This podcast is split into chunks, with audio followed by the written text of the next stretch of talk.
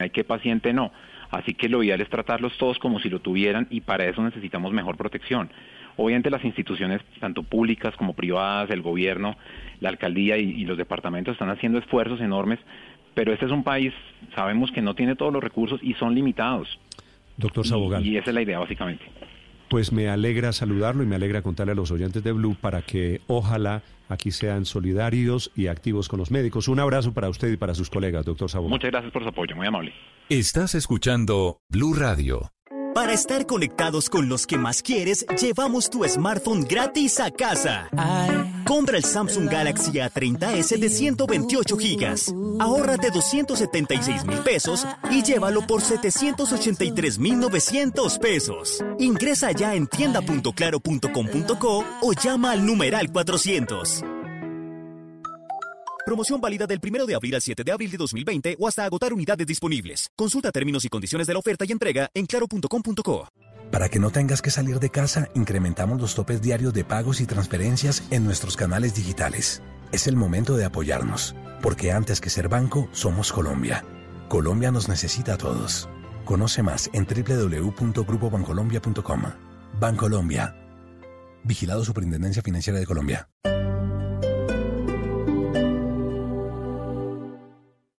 Esta es Blue Radio. Sintonice Blue Radio en 89.9 FM y grábelo desde ya en su memoria y en la memoria de su radio. Blue Radio, la nueva alternativa. Estamos enfrentando un momento muy difícil, no solo para Colombia, sino para el mundo. No hay que caer en la desesperación, solo ser conscientes de que necesitamos trabajar juntos.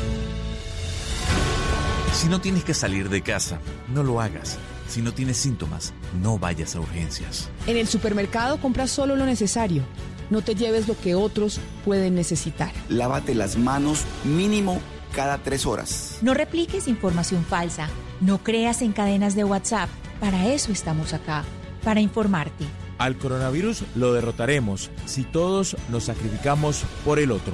Por eso, desde Mañanas Blue, cuando Colombia está al aire, te decimos que aquí estamos para trabajar en equipo, para informarte, porque esta coyuntura necesita de todos. Blue Radio, la nueva alternativa. Vamos a entregar lo mejor de cada uno. Tu aporte es quedarte en casa. El de domicilios.com es hacer de eso algo más fácil. Si necesitas algo de tu mercado, por favor no salgas. Nosotros junto a Supermercados Col Subsidio vamos a llevarte todo lo que necesites con las mejores precauciones y cuidados. Pide ahora tu mercado en Supermercados Col Subsidio a través de nuestra app. Recuerda que por compras superiores a 20 mil pesos el envío es gratis. Domicilios.com. ¿Qué quieres pedir? Hoy?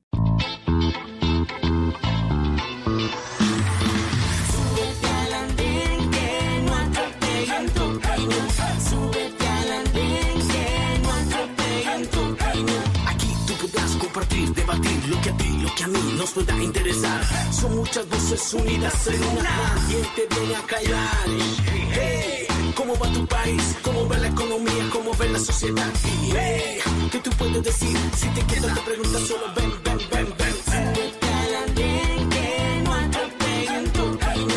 Súbete al andén que no atropellen tu camino. El Andén, viernes a las 10 de la noche en Blue Radio y bluradio.com. La nueva alternativa.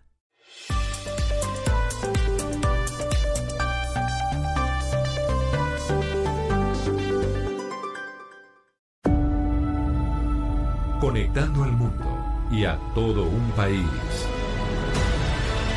Oscar Montes, Ana Cristina Restrepo, Hugo Mario Palomar, Diana Mejía, Gonzalo Lázari, Valeria Santos, Rodrigo Pombo y Camila Zuluaga lo acompañan desde este momento en Mañanas Blue. Cuando Colombia está al aire.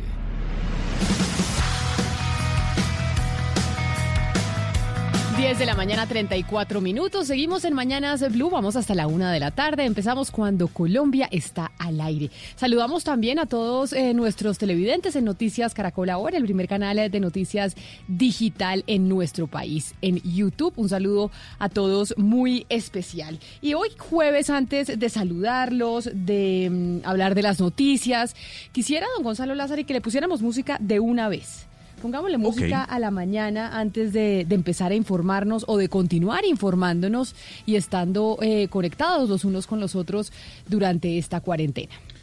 Le traigo una banda, Camila, que no sé si la conozca, si no es así, se la voy a presentar. Es venezolana, aunque está radicada en México. Está dando mucho de qué hablar en ese país. Se llama O'Kills y esta es su última canción. Se titula Tú.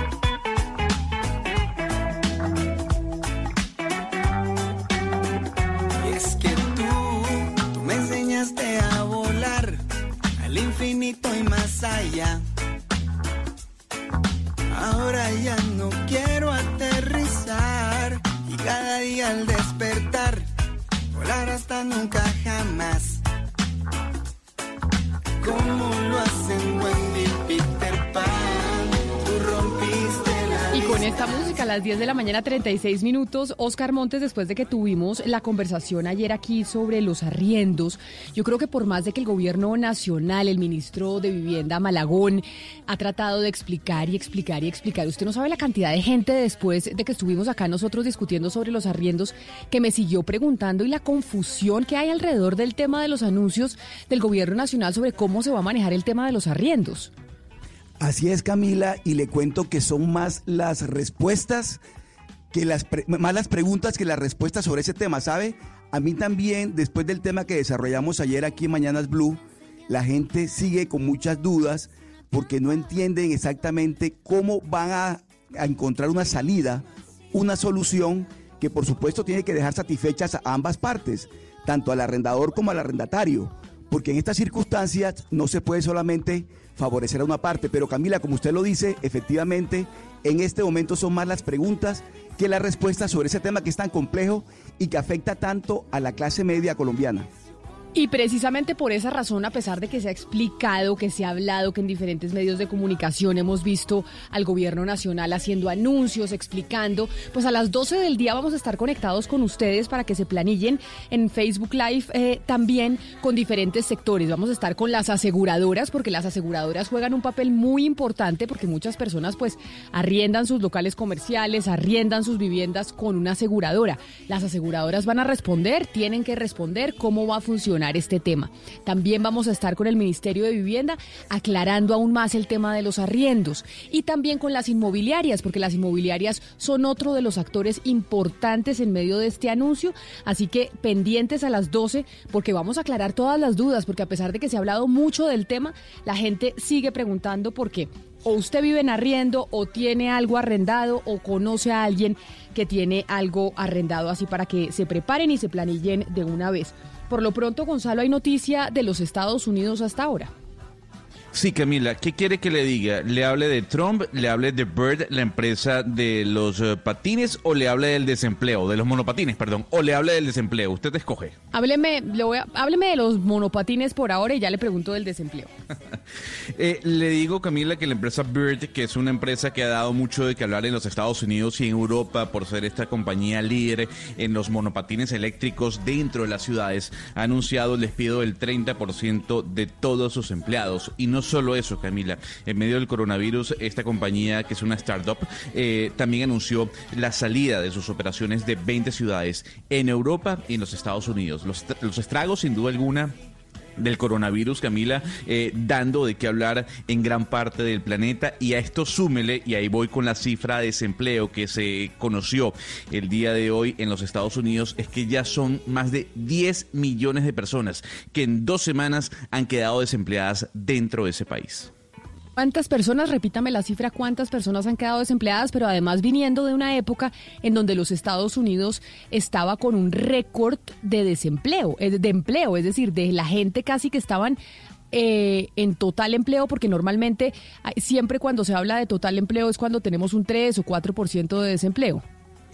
Camila, la semana pasada eh, se batió un récord en los Estados Unidos. Eh, más de 3 millones de personas eh, presentaron solicitudes de subsidios por desempleo en los Estados Unidos. Eso fue la semana pasada. El día de hoy se ya se contabilizaron que la semana que está transcurriendo ya son 6 millones y medio de personas que han pedido ese subsidio por desempleo. En total, 10 millones de estadounidenses han solicitado ese subsidio de desempleo porque han quedado sin trabajo. Ojo, en tan solo dos semanas. Lo cierto, Gonzalo, es que Goldman Sachs eh, sacó, digamos, un, eh, un pronóstico y dijo que para el tercer trimestre de este año se estima que en Estados Unidos se alcance un 15% de desempleo. Es decir, esto se va a poner peor. Pero sí hay que recordar cuando hablamos con el experto hace dos días, Gonzalo, que nos explicaba que el tema es que el mercado laboral en Estados Unidos es mucho más flexible que el colombiano. Entonces, como nos explicaba también el doctor Pombo, se pueden perder más empleos más fácil, pero se, pero se reintegran muchísimo más fácil por la misma razón que es más flexible que el colombiano. El colombiano, una pérdida de empleo es una tragedia porque para volverlo a reintegrar al mercado laboral es muy tortuoso porque no es nada flexible. Entonces, digamos que en Estados Unidos se van a ver números mayores de desempleo, pero se espera que cuando se recupere la economía, estos se reintegren de una manera mucho más fácil. Exactamente, Valeria, y le complemento, porque en esto creo, y gracias a Dios, mire los milagros del coronavirus, estamos totalmente de acuerdo. Vale la pena recomendarle a nuestra audiencia que comparemos un poco el sistema laboral de los Estados Unidos de Norteamérica con el ecuatoriano.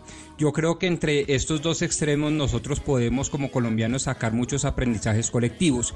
Y lo digo por qué porque si ustedes se dan cuenta, la tragedia ecuatoriana de nuestros compatriotas ecuatorianos tiene una de las causas más identificadas en el inflexible sistema laboral. Es decir, los empleos en principio no se pierden, pero lo que se terminan perdiendo son las empresas y por lo tanto, en últimas, los empleos. En cambio, en los Estados Unidos, a pesar de que en una muy corta ventana de tiempo hay una gran cantidad de gente pidiendo y solicitando unos subsidios de desempleo, la economía es mucho más flexible, mucho más dinámica y por lo tanto, como decía Charles Darwin, pues se puede ajustar y acomodar a las realidades del momento. Es decir, tiene mucha más capacidad de adaptación. Y yo creo que ese es un importante aprendizaje para nosotros acá en Colombia. Pero, doctor Pombo, igual una cifra de 10 millones de personas fuera de un trabajo eh, llama la atención y genera alarma, sobre todo en los Estados Unidos. Y es que 10 millones de personas desempleadas en tan solo dos semanas preocupa, porque además, Valeria, el tema es cuándo se va a recuperar la economía. Le doy un dato de Austria, por ejemplo, para irnos a Europa. El desempleo en ese país subió al 12.2% una cifra que no se había visto desde la Segunda Guerra Mundial. Entonces el tema del desempleo, si bien es cierto, estas economías son mucho más fuertes que la colombiana, también genera intriga, ¿no? De qué es lo que va a pasar porque es que no tenemos respuesta de cuándo se va a reactivar la economía. Y yo le doy el dato de España, Gonzalo. Dicen algunos medios españoles esta mañana que en lo corrido de marzo se han perdido más de 300 mil empleos. Obviamente Madrid es la ciudad de ese país más afectada, al igual que Barcelona. Allí la actividad económica, eh, Gonzalo y, Camila, está frenada desde el 14 de marzo. Ese día prácticamente se cerró el comercio, la industria y todo tipo de actividad productiva. Compli- muy compleja la situación para los españoles que ya venían con, con un desempleo bastante alto y ahora aumenta por el coronavirus y el confinamiento de las familias que viven en ese país. Repítame entonces la cifra de España, porque nos estaba dando la de Estados Unidos. Repítame usted, Hugo Mario, la de España. Sí, en, en 15 días, Camila, es decir, del 14 al 30 de marzo, se perdieron más de 300 mil, exactamente 302.265 empleos, cifra oficial del gobierno que hoy están reportando los medios españoles. Pero además, Camila, que es que sí, lo que dice Goldman Sachs, que se, se pronostica como verdad el tercer trimestre con 15% de desempleo, es justo el momento en donde supuestamente Donald Trump se tendrá que reelegir. Entonces esto le va a pesar muchísimo a la reelección de Donald Trump, que tenía como bandera justamente hace unos meses el tema del desempleo. Entonces esto está cambiando absolutamente todo, no solamente en temas económicos, sino también políticos. ¿Qué va a pasar con la carrera presidencial en Estados Unidos con un 15% de desempleo si es que eso llega a ocurrir en el tercer trimestre de este año? ¿Usted cree que se van a hacer las elecciones presidenciales en los Estados Unidos? Sí, yo ¿Usted creo cree que, que, sí. eso va, Yo creo que ¿Usted cree que eso no se va a suspender? No, yo creo que no. Yo creo que, Estados Unidos va a defender su democracia ante nada. Yo creo que en un país Sí. como Estados Unidos, eh, digamos que poner en suspenso eh, una Sí. elección presidencial en este momento es ver. demasiado. Bueno, existe el voto Ay, electrónico, pero- ¿no? Pero, pero a ver, pero escúcheme un momento. A ver, ¿por qué suspender su garantía democrática? Es que Pero las no- elecciones no, primarias. no solo un eso. momento, doctor Pombo. Ya va, es que un momento. Las elecciones primarias se han cancelado, lamentablemente, por, no, por pero se, causa se mayor. cas- se pasaron el primero de junio. Bueno, Ahí se- van pero todas. se pospusieron. Todas se No, pasaron no, el no, primero de pero, junio. No, pero eso no va a pensar en pasar. que se va a cancelar la elección presidencial en los Estados Unidos, que estamos hablando de octubre, es eh, eso mejor dicho. Ya están hablando todos que hay que defenderlo. De pronto eso es lo que quisiera Donald Trump, Gonzalo. De pronto eso es lo que incluso puede llegar a planear Donald Trump, pero no. Pero ya le están hablando que O la de democracia no. hay que defenderla eh, ante O de- todo. O de pronto no, Bueno. ¿qué, Pombo? O de pronto no, Camila, porque Donald Trump de pronto no, eh, no está interesado Donald Trump en suspender, en ni siquiera aplazar o posponer eh, las elecciones. ¿Por qué? Porque no son pocas las voces que en Estados Unidos dicen que eh, ante semejante crisis que no es imputable al actual gobierno norte- norteamericano, el único o por lo menos el más capacitado para sacarlos de la crisis en materia de empleo y de productividad es precisamente Donald Trump, que gustenos o no nos guste, a mí en lo personal ustedes saben que me desagrada enormemente, lo cierto es que en sus cuatro primeros años sí demostró con creces a hacer de Estados eh, Unidos un país mucho más productivo y rico. Pues vamos a ver qué pasa, vamos a ver qué pasa. El tema de la economía evidentemente es una preocupación de muchos en estos momentos, pero óiganme, ¿saben qué? Hay otra preocupación y las de muchos colombianos y también lo hemos visto en diferentes medios de comunicación, pero me llegó un mensaje de un colombiano que está en un crucero, un colombiano que no ha podido regresar. El drama de los colombianos que no han podido regresar a nuestro país porque se quedaron atrapados en otra parte. Óiganme a este colombiano Juan Pablo Villegas, que está atrapado en un crucero en Estados Unidos y que obviamente está viviendo un drama porque no puede regresar a Colombia. Miren, escuchen el audio que a mí me llegó. Buenos días a todos los que escuchen este mensaje. Mi nombre es Juan Pablo Villegas Posada y soy uno de los 160 pasajeros que aún continúan sin poder desembarcar del barco crucero Celebrity Eclipse que se encuentra anclado desde ayer en el puerto de San Diego, California. Todos los pasajeros y tripulantes, aproximadamente 3.900 personas, compartimos de manera libre y sin tapabocas todos los servicios a bordo del barco. Al llegar al puerto de San Diego después de 31 días a bordo, nos sueltan la noticia bomba de que hallaron un pasajero americano positivo para el temido virus COVID-19. En este momento nos asaltan las dudas y la incertidumbre total. Todos los colombianos a bordo, que sumamos 26, nos sentimos desterrados, abandonados a nuestra suerte por nuestro propio país, que nos ha cerrado las puertas y no ha hecho nada hasta el momento para solucionar nuestra difícil e inédita situación. Y no es el único caso, Camila. En Cuba hay 120 médicos colombianos, muchos de ellos vallecaucanos, que están pidiéndole al gobierno de Iván Duque que les facilite el regreso al país. Estaban estudiando allí eh, diferentes eh, eh, posgrados, pero ya la situación no da más. Dice que están sin recursos, que no hay condiciones en Cuba para permanecer en, la isla. Y ahora lo que quieren es que les facilite la Cancillería un vuelo charter para retornar y además ayudar en los hospitales y en las clínicas de Colombia. Así lo dice Miguel Osorio, que es uno de estos médicos. Queremos que el gobierno nos respalde, nos ayude a reencontrarnos con nuestras familias en Colombia. Y muchos de nosotros estamos en, en disposición de combatir esta situación con, con nuestro conocimiento como médicos generales, pero en nuestro país. Nosotros queremos que como colombianos nos, nos respalde la- el gobierno, nos ayude porque estamos en una situación bastante difícil y eso tiene un agravante que es el hecho de estar, nosotros estamos solos, nosotros todos los que estamos aquí no tenemos ni familia ni amigos aquí, vivimos solos y ante cualquier calamidad estamos solos. Pues mire, Camila, a mí también me llegó un audio eh, de Ricardo Vargas, que está atrapado en Francia con otros cinco colombianos en un apartamento en París hace ya unas semanas. Está teniendo problemas para, para acceder a alimentos, ya no tienen con qué pagar más el apartamento en el que están en París y además pues no han recibido ninguna llamada, ninguna respuesta del consulado de la embajada en Francia. Camila, escuchemos el audio. Nosotros somos un grupo de cinco amigos que vinimos a, a conocer un poco de Francia. Cuando viajamos apenas estaba empezando lo de la, lo de la epidemia, la verdad.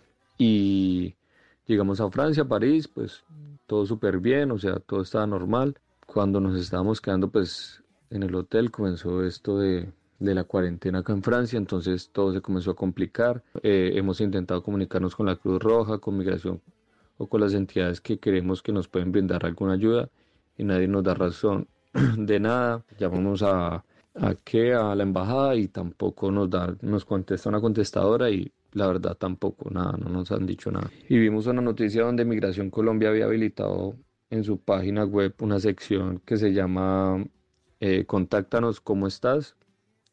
Y pues todos los cinco enviamos un mensaje contando nuestra situación y no hemos recibido ninguna respuesta. No sabemos más qué hacer, no sabemos a quién pedirle pues alguna ayuda, Y le cuento, Camila, que también eh, tenemos información de seis mujeres que están en Nueva Delhi. También hay una familia de cinco personas de Cali. Estas seis mujeres son de Medellín, pero hay casi 90 personas en distintas ciudades de la India, como Mumbai, como Rishikesh, como Chandigarh, Udaipur, Tamil Nadu y Hyderabad. Oigámosla. Soy Claudia Cárdenas, fundadora de Cambia Tú, y en este momento me encuentro en la India con cinco personas más. No pudimos regresar a nuestro país porque nuestros tiquetes fueron cancelados, compramos nuevamente tiquetes de regreso y también las aerolíneas cancelaron los vuelos.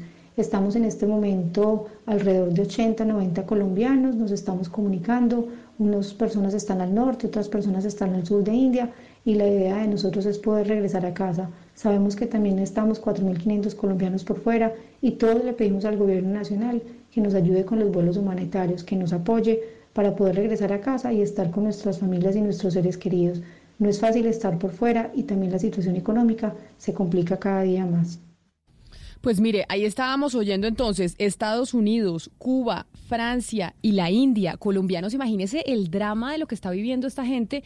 Muchos hablan de vuelos humanitarios, pero ya incluso la ministra de Transporte respondió ayer en este programa que está haciendo a mí Valeria y Pombo, me parece que pues mejor dicho, que es por cuenta del coronavirus, pero estamos como en aló presidente. El presidente Duque todos los días a las seis de la tarde está ahí en su programa de televisión explicando con sus ministros.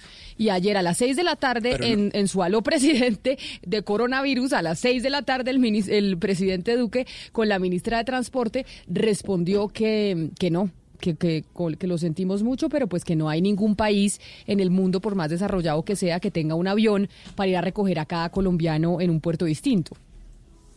Oiga, Camila, pero no es para menos lo primero, es decir, lo de a lo presidente, porque yo creo que la gente cuando menos pide presencia de las autoridades y por supuesto del jefe de Estado. Entonces me parece que hace bien el presidente en él mismo junto con su alto gobierno, su gabinete, ir dando la cara todos los días. No pensaba e que usted fuera a decir nada distinto. O sea, no me sorprende no, no, no, que usted pero, fuera a decir nada pero, distinto a eso. No, no, es que sabe por qué se lo digo, para que precisamente alabemos en este momento eso y para que después lo critiquemos y lo critiquemos si eso se vuelve una norma de conducta, porque entonces ahí yo creo que sí llegaríamos a unos niveles de populismo enorme, porque pues ya sabemos todos nosotros que figuras como la de Aló Presidente son figuras eminentemente populistas. Entonces lo que estoy tratando es de avisorar un poco el futuro, a decir, hoy es muy bueno eso, ojalá eso no se vuelva costumbre. Mire, me escribe María del Pilar. Pero sabe que Camila, sabe que es importante también, porque si bien uno puede ver al presidente y eso genera una, una, un sentimiento de seguridad y cohesión entre los ciudadanos, que es lo que necesita Colombia en este momento. Lo que sí no está bien es que no haya comunicación entre los mandatarios locales y el presidente y estén los dos, entre Claudia López y el presidente agarrándose en Twitter, porque de nada sirve entonces que el presidente salga y a dar todas estas explicaciones con todo su gabinete si están mandando también mensajes encontrados por las redes sociales entre los mandatarios locales y el, y el mandatario de todos los colombianos. Entonces, si van a hacer una estrategia de comunicación, empiecen por mejorar eso, porque eso sí que está generando los colombianos. Mire, pero a propósito de los, de los colombianos que estábamos escuchando, que están uno en, en barcos, en Cuba, en la India, en Francia, me escribe María del Pilar y, no, y me dice lo siguiente, dice, hay colombianos, también eh, somos colombianos que estamos en Ecuador, que por favor les ayudemos, que también están varados, que les han preguntado que si pueden pagar el vuelo y ellos han dicho que sí, pero pues que la Cancillería eh, de Colombia no dice nada aún. Y, y, pues como los aeropuertos están cerrados, es decir, este, este drama de, muchos eh, connacionales en el exterior, el mundo está básicamente en cuarentena, porque es que esto no es solo Colombia, es el mundo, y la gente no sabe qué hacer. Ese debe ser el sentimiento más horrible, uno no saber cómo o cuándo va a poder volver a su país.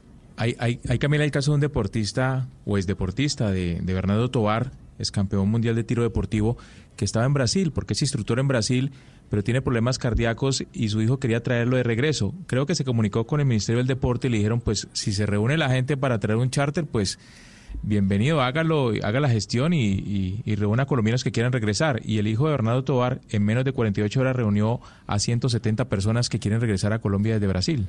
¿Y entonces qué va a pasar con eso? ¿Si les van a organizar el charter o no? Pues esa, esa fue la, la, la propuesta que hizo el Ministerio de, del Deporte de apoyar en ese sentido. Vamos a ver si cumple la promesa que le hizo al, al hijo de Bernardo Tobar. Bueno, pues qué drama el de los colombianos. Esa es una cosa que nosotros, pues muchas veces en medio de las Son- afugias son que casi tenemos... 4.500. ¿4.500 Son ca- afuera? Sí, sí, son, son 4.000, a- aproximadamente 4.500 colombianos varados en el mundo afuera. Y a esto súmele el drama de las visas. Hay muchos que en el, el lugar donde están, las visas en donde están se les están expirando y no pueden acceder a ninguna clase de autoridad. No, es que es el problema. Valeria, no tienen y- documentos para salir a comprar, para comprar medici- medicinas, alimentos. Val- Las- los sitios donde están, digamos que muchos están en hoteles y en apartamentos, etcétera, se les está ya expirando el al arriendo, no pueden pagar en euros esto. Esto es, mire, esto es un drama gigantesco. Entonces, lo- yo entiendo que no se pueda coordinar charters para viajar a todo el mundo que está por fuera, pero sí tienen que estar las, las, las Valeria, y- autoridades de migración y de pendientes de estas personas y de co- los consulados y las embajadas. Dígame, Hugo Mario. Y no, súmele a eso el drama que ya están afrontando también colombianos que habían migrado hacia Estados Unidos, España, Italia y otros países afectados por el COVID que quieren regresar ahora porque ya se quedaron también sin empleo. Muchas familias, usted sabe, van a buscar mejor futuro, sobre todo a Estados Unidos y España. Son dos, son dos destinos preferidos por los colombianos para, para trabajar. Y ahora que están sin empleo, pues seguramente no les queda otra alternativa que retornar a Colombia. Pero a mí sí me parece una falta de responsabilidad de parte de muchas personas, sobre todo colombianos en este caso, que estamos hablando de ellos, que estén pidiendo regresar al país cuando viajaron en pleno coronavirus, algunos de ellos. Es una irresponsabilidad de tal magnitud que la gente sa- sabía lo que estaba ocurriendo y aún así se va de viaje. Y no solo eso, entonces ahora le piden al gobierno colombiano que los regresen a su país. Pues eh, de hecho, está de acuerdo con usted un oyente que se llama Don Claro. Puc en, en Twitter que dice son personas irresponsables que se fueron de paseo y ahora quieren que los traigamos, que paguen el viaje cuando lleguen los encierres y paguen de su Claro. bolsillo. Pero no sé, yo no me parece difícil generalizar en esta situación. No todo el mundo es que haya sido irresponsable y se haya ido de viaje en pleno coronavirus. No- Debe haber distintas, no eh, disti- distintos casos. No conviene, aló. Lo oigo, Pombo, lo oigo.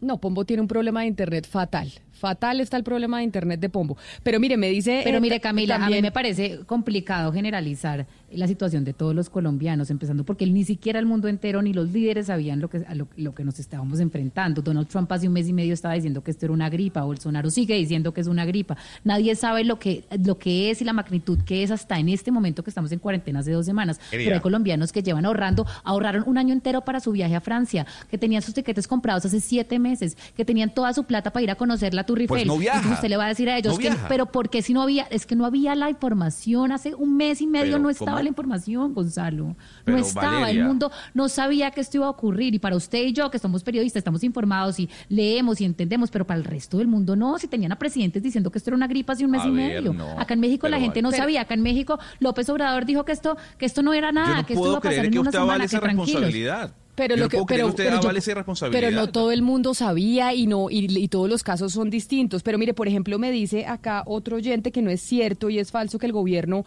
no pueda eh, gestionar los vuelos y los viajes de estos colombianos que están en el exterior. Dice que aquí en Canadá están repatriando a todos a través de las aerolíneas locales y vuelos charter. No se requiere que sea avión de la Fuerza Aérea, se requiere voluntad y gobernanza.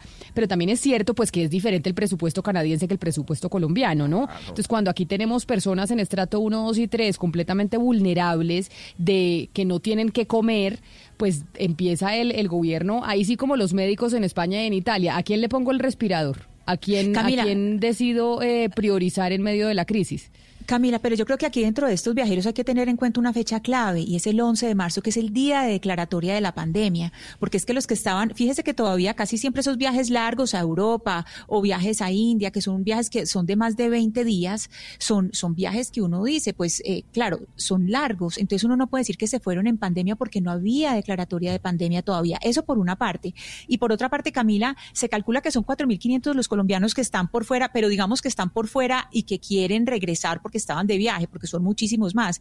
Pero son 7 mil las llamadas que ha re- recibido Migración Colombia de distintas peticiones. O sea, de peticiones de todo tipo. Desde, desde lo siguiente, hay gente que se le está venciendo la visa, que No, está en, en y esos no viajes y solo- que- y, peor todavía, se le vence la visa a Camila. Entonces, Y eso es hablando- una tragedia. O los seguros médicos. Ana Cristina, pero hablando de eso que usted dice, que todos los casos son distintos, acá por ejemplo Juliana Echeverry me escribe y dice, mi hermano salió de Colombia hace un año para recorrer Sudamérica en bicicleta, hace un año. Y de regreso a Colombia, en ese recorrido en bicicleta, se quedó varado en Brasil y en este momento no tiene dónde pasar la cuarentena y le ha tocado dormir en la carretera en carpa. O sea, son esos dramas que vemos Sí. que nos va dejando eh, también el cierre de fronteras. Recuerde, Camila, que ese se parece al caso que, co- que contamos hace unos días, el caso de los que están en la frontera entre Bolivia, entre Bolivia y Argentina, y que precisamente hoy, mientras nosotros hablamos, ellos van viajando en bus a Buenos Aires porque parece que les van a ofrecer una, pues, alguna ayuda ya. Pero ellos están desesperados. Entre ellos hay un ciclista, está esta pareja padre e hijo que los entrevistamos, y recuerde que también estaban unos hinchas del Medellín. Y los hinchas de la América, Ana Cristina, se fueron a ver el partido en Santiago de Chile, Universidad Católica contra el América, y regresaban por, por, por tierra, regresaban en bus, pero se quedaron, algunos llegaron a- hasta Lima, otros se quedaron en, en Chile, ahí, ahí están. Afortunadamente en, en Chile, eh, Camila, recuerde usted, hay bastantes hinchas de la América, bastantes colombianos que viven en Santiago y, y en otras ciudades chilenas, y le han dado hospedaje a estos integrantes de la barra Barón Rojo pero en Perú sí la están pasando bastante mal. Mire, por ejemplo, Ruth Piraquiva está de acuerdo con Gonzalo. Dicen, desde enero se sabía y se tenía la noticia de la pandemia. En China se sabía lo del coronavirus desde enero. ¿Para qué viajaron? Debi- debieron aplazar eh, su viaje. No sé, pero quien tenga la razón aquí, pero lo que sí es cierto es que qué drama el de estas personas que están en el exterior y en este momento es pues desterrados, básicamente. Ahí están experimentando el destierro literal porque no pueden y no tienen eh, país a donde a dónde llegar, no pueden ir ni siquiera a su casa. Pero mire, el coronavirus nació en China, Gonzalo, y ayer hubo el, eh, el gran debate, o por lo menos la información que se conoció, que China, como no era, no, no- no pareciera nada sorprendente, pues ocultó las cifras del coronavirus, que no le dio a conocer al mundo la gravedad, el número de contagios y muertes del coronavirus a tiempo. Lo dijeron ayer en un informe de inteligencia en, eh, los Estados Unidos, lo comentábamos acá. Sí, que además fue publicado por Bloomberg, Camila, y se unía a tal vez el informe que publicó la semana pasada también Reporteros Sin Fronteras en cuanto a la censura impuesta por las autoridades chinas con respecto al coronavirus y que de no haber existido esa censura tal vez hubiésemos estado enfrentando otra situación diferente. Y es que ya son varias voces las que están hablando de que lo que, de cómo actuó China frente al coronavirus es el resultado de lo que estamos viviendo eh, el día de hoy. Hasta el presidente Donald Trump hace un par de días increpó contra Xi Jinping, quien dice es su amigo, pero lo que dijo el señor Trump es que básicamente China había ocultado información y que si no hubiese ocultado esa información estaríamos tratando esta pandemia de una manera diferente. Por eso en este momento Camila le tengo a un muy importante personaje. ¿Por qué? Porque sabemos que China no solo censura medios de comunicación, sino también expulsa a periodistas eh, extranjeros que trabajan dentro del gigante asiático a la hora de que estos expongan algún tema que sea sensible para el Partido Comunista Chino. Ella se llama Úrsula Gautier. Ella fue expulsada en el año 2015 tras publicar eh, un texto, un artículo sobre los uigures, que Valeria Santos nos puede explicar un poco más. ¿Qué son los uigures, eh, eh, esta, esta población en, en China musulmana? Así es, Gonzalo. Mire, los uigures son una población, como usted lo explicaba, una etnia musulmana que, que vive más que todo en Xiancan, Xianqiang, que es una, un, digamos, casi que un estado dentro de China. Y las Naciones Unidas, eh, digamos, desde el 2015 viene alertando que el gobierno chino ha detenido en masa a miembros de esta etnia para incluirlos, según el gobierno chino, en campos de reeducación, que en otras palabras son campos de concentración, pero se estima que ya dentro de estos campos de concentración en esta provincia china hay más de un millón de uigures detenidos. Lo cual vulnera pues todos los derechos humanos. Entonces lo que estamos viendo es que el Partido Comunista no solamente es una máquina de censura, también es un gobierno autoritario que vulnera derechos humanos y las libertades de personas que no piensan como ellos y creencias religiosas que no van afín al, al Partido Comunista. Y esa fue la razón por la que expulsaron a Úrsula Gautier, que va a estar con nosotros hoy, un personaje pues muy interesante porque fue expulsada de China justamente por escribir un artículo en contra de la forma como las autoridades chinas estaban tratando a, a esta etnia musulmana uigur en Xinjiang. No es que va a estar con nosotros, es que ya está con nosotros Camila, Valeria, miembros de la mesa y oyentes, para que entiendan un poco cómo trabajan los periodistas extranjeros en China en medio, además de lo que viene ocurriendo en ese país. Señora Úrsula, qué placer que nos atienda a esta hora desde Francia. Hello, nice to have you. Señora Úrsula, eh, eh, agradeciendo su tiempo, lo primero obviamente es, es saber cómo usted llega a ser corresponsal primero en China. Yes, I was sent there by my news magazine. It's L'Obs. The name is now L'Obs, and previously it was Le Nouvel Observateur. And our magazine has had a correspondent in China since uh, at least 20 years. Sí, Gonzalo. Úrsula pues fue precisamente enviada a China por una revista de noticias, que era su medio, su nombre es No Loops, eh, New Loops me parece, y nos cuenta que el medio pues eh, suele tener corresponsal en China desde hace más o menos 20 años. Yo quiero preguntarle, eh, señora Gautier, que nos explique un poco cómo es ese trabajo periodístico en China. Es decir, uno puede escribir un artículo, hacer una investigación y tiene que pasar por alguna especie de filtro del gobierno, eh, o, digamos, usted puede escribir libremente sin temor a retaliaciones, o el gobierno chino, digamos, eh, controla bastante todas las publicaciones que se hacen dentro de su territorio. Well, no, not at all. I would write my article and it would go through the system of reading and uh, proofreading of my uh, magazine. So that's the way all the media work. But in the case of China, for a long time, they just didn't care about what uh, French speaking magazines or, or journalists would write in their own uh, website. In 2015, the things, uh, the game changed a bit, and the government was more aware about what was printed in foreign uh, media, and that's how the the problem happened for me because I wrote an article that they didn't like.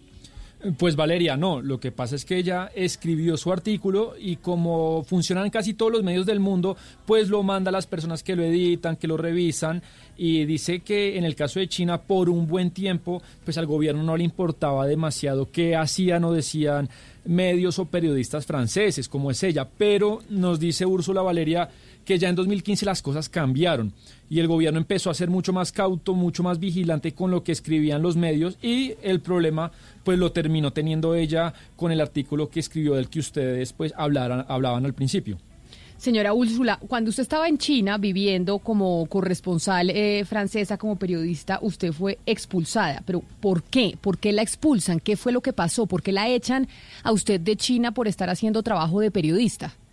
This is the way it happened. Uh, the Global Times, which is a Chinese official uh, media, published an editorial about my article, distorting it, uh, saying that I wrote outrageous things about China and I protected and I defended the terrorists from Xinjiang, which was totally, uh, totally not true, untrue. But uh, I tried to get in touch with them, but I was unable to talk with anyone at the Global Times. So I was called by the foreign ministry because foreign journalists in China are under the authority of the foreign ministry. The Ministry of Foreign Affairs. Sí, permítame, traduzcamos esa parte y yo le hago una contrapregunta a la señora Úrsula Sebastián, por favor. Sí, Camila, esta es la historia de lo que le pasó a Úrsula. El Global Times, que es un medio oficial del gobierno chino, publica, Camila, un editorial en el que ataca la investigación, el trabajo de Úrsula. Dice Úrsula que este medio tergiversa su investigación, dice que desinforma y además que defiende a los terroristas, pues terroristas entre comillas, de la historia que nos contaba, nos contaba Valeria. Y esto es totalmente falso. Ella lo que trató de fue ponerse en contacto con el Glo- Global Times, pero no pudo. Nadie la atendió. Y lo que terminó pasando, Camila, es que el Ministerio de Asuntos Exteriores de China sí la llama y además es un ministerio en el que controla y está y, y tutela a todos los periodistas extranjeros en China. Pero entonces, doña Úrsula, una vez usted llama al Ministerio de Relaciones Exteriores en China, ¿qué pasa? I was called and they asked me to uh, explain my article. I explained it to them and they told me, please get in touch with the Global Times and explain to them what you just told us. So after that, the foreign ministry wanted me to apologize because of my article. But I told them I cannot apologize because what I wrote was distorted by the Global Times. I cannot apologize about something that I did not write. Claro, señora Úrsula, Úrsula permítame, hacemos eh, la traducción, Sebastián. Entonces, Camila, lo que siguió pasando, entonces, llaman a Úrsula y le piden que explique su artículo. Ella lo que argumenta fue, lo, dije, explica lo que escribió y le dicen el Ministerio de Exteriores que se ponga en contacto con el Global Times y le diga lo mismo que ella le había contado al ministerio. Además, pues e- el Ministerio de Relaciones Ex- Exteriores le lo- la obliga casi que a disculparse por su artículo y ella dice de ninguna manera no no voy a disculparme por algo que ustedes están tergiversando y dice Úrsula pues que no va a pedir perdón por algo que ella no escribió. Pero entonces, eh, doña Úrsula, entonces después de lo que usted nos dice, de la explicación eh, que nos da de la, de la llamada con el Ministerio de Relaciones Exteriores, de que le piden que rectifique, que se disculpe, etcétera, etcétera, ¿qué pasa? ¿Qué ocurre? So I think the situation became very complicated for them. It became political. They insisted I should apologize. As I said, no, I cannot do that. There is no logic in your demand. They told me, okay, in that case, we will not renew your your visa. And you have to leave at the end of your visa, which was the 31st of December 2015. Bueno, Camila, así sigue la historia. Entonces, ella cree que la, la, la situación se complicó mucho más para ellos. Se convirtió casi en una cuestión política. Ellos insistieron, los del ministerio, en que debía eh, retractarse, disculparse, y ella se volvió a negar. Ellos le dijeron, bueno, está bien, pues en este caso no vamos a renovarle su visa y usted tendrá que irse pues del país apenas termine su visa, que eh, terminaba, se vencía Camila, el 31 de diciembre del 2015. En resumen ejecutivo, señor Sebastián Nora, eh, si usted, si el gobierno chino no le gusta lo que usted escribe, publican un editorial en un medio nacional ligado al Partido Comunista Chino, le piden que usted se retracte y si usted no pide perdón y no se retracta, usted es expulsado de este gigante asiático. Pero señora Úrsula, hacia allá va mi pregunta. ¿Usted cree durante su estadía que había alguna diferencia en el trato entre el, por parte del gobierno entre periodistas foráneos y periodistas locales?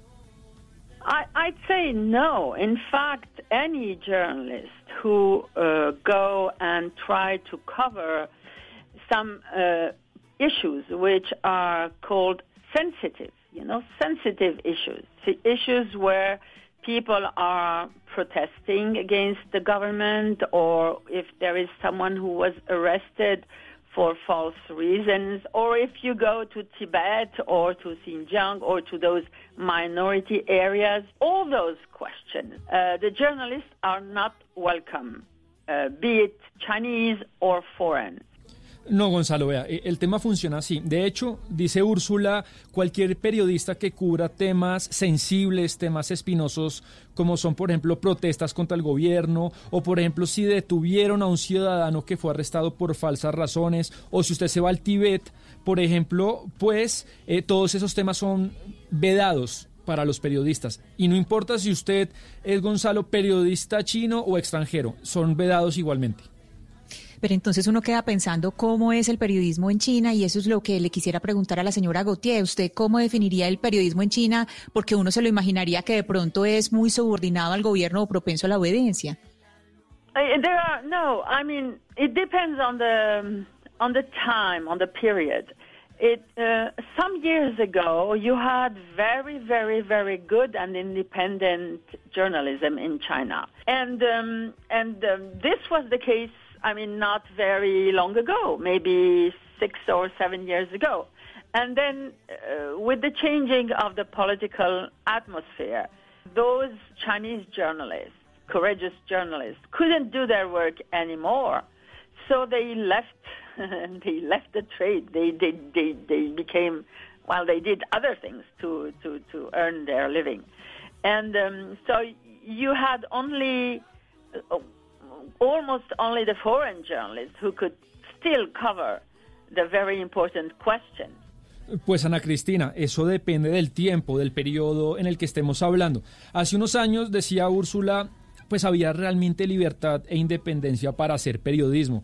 Y digamos que el caso del que estamos hablando fue hace poco, fue hace más o menos cinco o seis años, y, y hubo un cambio, digámoslo así, de atmósfera política. Y digamos una cantidad de periodistas chinos dedicados a investigar este tipo de cosas, pues sencillamente no pudieron seguir haciendo su trabajo nunca más, tuvieron que, digamos, dedicarse a otras actividades. Y pues solo quedaron prácticamente periodistas extranjeros para cubrir los temas más importantes, más, más relevantes.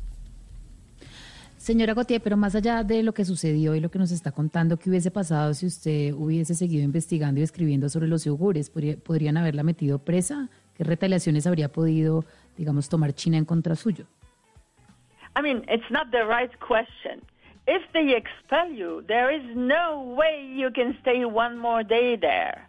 There is no way. If you stay one more day, you are uh, jailed for uh, for uh, for having infringed uh, on the, on the law, on the national law. You have to go. You have no no visa anymore, so you have to go out. So there was no way I could uh, imagine remaining one more day. No, pues Valeria, le, dice Úrsula que ese no es el orden de la, de la pregunta suya porque sencillamente no hay posibilidad alguna que usted permanezca un solo día más allá. No, no hay manera de que se escape. Si usted se queda un día más allá después de que se le venció la visa, sencillamente se va a la cárcel por violar las leyes. Entonces no, no, no tiene opción. Se va o se va. ¿Y cómo funciona la censura en las redes sociales en China? Es decir, ¿cuál es la mirada que se tiene sobre las redes? Okay, all those Facebook, Twitter, WhatsApp, Instagram are not allowed in China. There are the equivalents, the Chinese equivalents of those platforms. They're Chinese. I mean, they're made by Chinese uh, groups, Chinese companies, but uh, they are conceived from the beginning with uh, an amount of censorship which is designed in the fundamental thinking of those groups. For instance, the, the, the Chinese WhatsApp is totally transparent to the government. Uh, the Chinese uh, Facebook is open for censors. Pues Ana Cristina, fíjese cómo funciona allá. Allá en China no existe Facebook, Twitter, Instagram, como usted y yo lo conocemos. Lo que hay son, digamos, sus plataformas equivalentes, pero son todas diseñadas y controladas por compañías chinas. Digamos que eh, eh, dice Úrsula que todas estas plataformas fueron concebidas desde el principio bajo un sistema de control y censura. Por ejemplo, nos dice que el WhatsApp chino está totalmente abierto y disponible para el gobierno. Y es que se llama Weibo, ese es el, eh, el WhatsApp chino y ahí es donde China puede controlar todo lo que hable la gente a través de esta red social. Pero doña Úrsula, mire, con toda esta historia que usted nos está contando, como, como nos narra cómo funciona el tema de los periodistas en la China, yo le pregunto algo que el mundo se está preguntando hoy. ¿Usted cree que China ha impuesto eh, censura a los periodistas, a los médicos y a toda la gente que ha hablado sobre el coronavirus? ¿Usted cree que acá hay una cantidad de información que nosotros no sabemos y que tal vez si la hubiéramos conocido y no se hubiera censurado, otra sería la historia que, que estaríamos viviendo hoy por cuenta del COVID-19?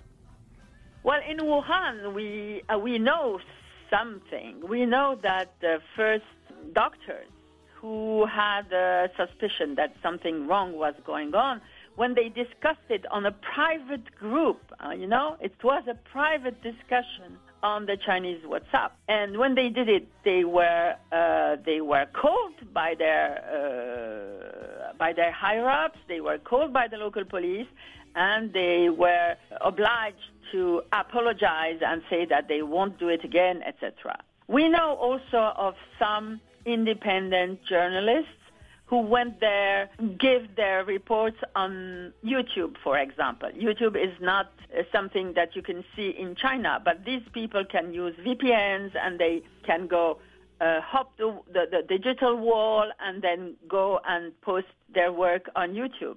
Some of those journalists, I mean, all of those journalists, have disappeared today. So you can say that there is a fairly large uh, effort to quell the independent reports about the coronavirus.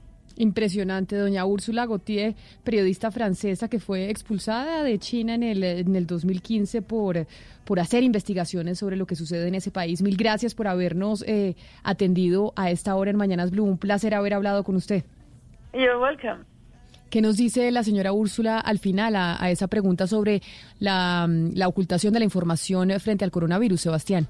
Camila Úrsula nos cuenta que sabemos que ocurrió algo en Wuhan. Digamos que se sabe que el primer doctor que tenía una sospecha que algo mal iba con el tema del virus, pues él lo discutió. Ya cuenta que este doctor en un grupo privado de, WhatsApp lo habló. Eh, eh, y después de eso fue llamado por las autoridades locales de Wuhan, por la policía, y lo obligaron a disculparse, a que dijeran pues que no volvería a decir este tipo de cosas. Dice Úrsula, también Camila, eh, sabemos también que de unos periodistas independientes que fueron a hacer reportería en Wuhan sobre este tema y lo publicaron en sus canales de YouTube, Camila. Dice Úrsula, en China no hay canal, eh, no hay YouTube, pero usted a través de cierta tecnología puede subir su, su, su información. YouTube, digamos, lo puso ahí y dice hoy, no sabemos del paradero de la existencia de estos periodistas que subían esto a YouTube. Entonces ella sí está convencida que hubo un tremendo esfuerzo estatal por acallar todo el tema del coronavirus en Wuhan. Y por eso es que hablamos, Ana Cristina, de que el periodismo y una prensa libre también salva vidas y la importancia de una prensa libre para que los eh, ciudadanos tengan la información. Y ante una dictadura en donde muchas veces eh, se halaga y hay gente que dice, no, mejor vivir en ese tipo de sistema en donde no haya prensa, en donde no haya divergencia de información es mucho mejor. He aquí el ejemplo de que eso no es cierto. Sí, Camila, es que esta conversación con la señora Gautier básicamente nos muestra que en China no existen los dos pilares básicos del periodismo que son la libertad, como usted lo dijo, la libertad de autonomía y en segundo lugar el control del poder, porque es que el trabajo nuestro también es controlar los poderosos y no hay ninguno de los dos. Y además, Camila, ahí es para que vayamos viendo y para que entendamos la importancia de cuando se publica que hay seguimientos a periodistas, de que chuzan periodistas, de que están siguiendo físicamente a periodistas, esos son actitudes de autoritarismos en las democracias eso no puede, no puede suceder. Y nosotros pasamos esas Pero- noticias y pasan desapercibidas cuando eso es, eso nos debería preocupar muchísimo porque eso son actitudes de gobiernos totalitarios. Pero además, Camila, en el contexto en el que estamos viviendo en este momento, donde los líderes no tienen muy claro qué hacer y hay mucha desinformación y ellos mismos no saben qué ruta tomar porque el mundo, digamos, en este momento hay mucha desinformación, lo único que se tiene como herramienta para poder, digamos, llevar a la humanidad a buen puerto es la confianza en los líderes, es saber en quién confiar, en que la información por lo menos sea transparente, en que haya por lo menos confianza en la información que se está dando, que las cifras sean las reales. Es lo único que en este momento tenemos. Por eso también es tan grave lo que China hizo en ese momento, porque si hubiera manejado la información bien, dice la Universidad de Southampton que se hubiera reducido en un 86% el número de contagios en el mundo en este momento, si Wuhan hubiera manejado en ese momento bien la información. Aquí hay algo importante que dijo la señora Gutiérrez y habló de fechas. Ella habló del año 2015, que antes del año 2015 esto no pasaba. Eh, tal vez en el gobierno de Hu Jintao. Lo cierto del caso es que hay que recordar que Xi Jinping llegó al gobierno chino en el año 2013, casi comenzando el año 2014. Y lo que da a entender Camila Valeria Oyentes es que a partir de la llegada de Xi Jinping al gobierno, a la presidencia china, es que esta censura se ha recrudecido en ese país. No, pero lo además porque es que lo, de Xi Jinping es interesantísimo hablar de la historia china porque Xi Jinping es el único que aparece en la constitución china aparte de Mao. Y entonces eh, Xi Jinping es tan popular en, eh, en la China que incluso empiezan a temer en la China que se vaya a querer postergar en el poder por décadas y décadas y décadas. Y mire, me escriben eh, desde Puerto Rico Freddy Roa que nos hace caer en cuenta de algo y es cierto, sino que uno tal vez no hace la relación. Y es cuando usted va a China, usted tiene que usar un VPN para poder usar WhatsApp, Facebook, eh, Google Maps y lo demás porque ya todo está restringido. Y está restringido por lo que nos decía eh, la señora Úrsula, porque el gobierno chino quiere que usted utilice las plataformas de ellos para poder controlar toda la información. Yo no sé si ustedes se acuerdan en la época en que se supo que empezaron a utilizar a Winnie the Pooh en, eh, en WhatsApp como memes en WhatsApp, no, en Weibo, como memes en China para comparar a Xi Jinping eh, con Winnie the Pooh. ¿Se acuerdan ustedes de esto?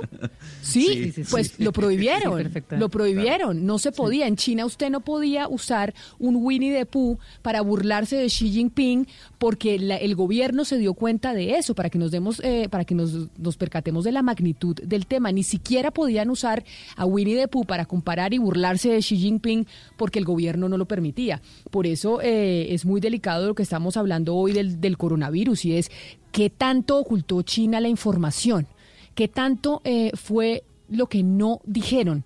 Y, eh, que, y, si lo hubieran dicho, si estaríamos eh, contando otra historia hoy en el resto del mundo sobre el coronavirus, porque Occidente se dio cuenta en el momento en que pasó en Italia y en España, pero tal vez en China las cifras de muertos fueron mucho mayores y no las sabemos porque ellos no las dijeron, no sabemos. 11 de la mañana, 24 minutos. Colombia está al aire. Soy Carlos Vives. Estamos pasando por una emergencia nacional que requiere el esfuerzo de todos. Quiero sumarte a Colombia Cuida a Colombia, una iniciativa que canalizará la ayuda a aquellos que más lo necesitan. Síguenos por arroba Colombia Cuida Colombia en Facebook e Instagram y arroba Cuida Colombia en Twitter. También puedes inscribirte como aliado, como voluntario o como donante. Vamos Colombia, seamos un país unido para sanar. Cumplir su deber no es una misión fácil. No se llama Giovanni Pinzón, ni es mecánico. Se llama Oscar Naranjo y es teniente de la policía. Hacer justicia requiere sacrificios. A veces los policías no tenemos la oportunidad de defendernos. El general Naranjo, muy pronto. Tú nos ves, Caracol TV. Estamos enfrentando un momento muy difícil, no solo para Colombia, sino para el mundo. No hay que caer en la desesperación, solo ser conscientes de que necesitamos trabajar juntos. Si no tienes que salir de casa, no lo hagas. Si no tienes síntomas, no vayas a urgencias. En el supermercado compras solo lo necesario. No te lleves lo que otros pueden necesitar. Lávate las manos mínimo cada tres horas. No repliques información falsa. No creas en cadenas de WhatsApp. Para eso estamos acá, para informarte. Al coronavirus lo derrotaremos si todos nos sacrificamos por el otro.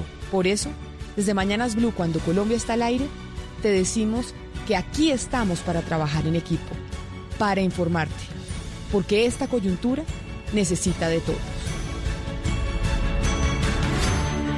Blue Radio, la nueva alternativa.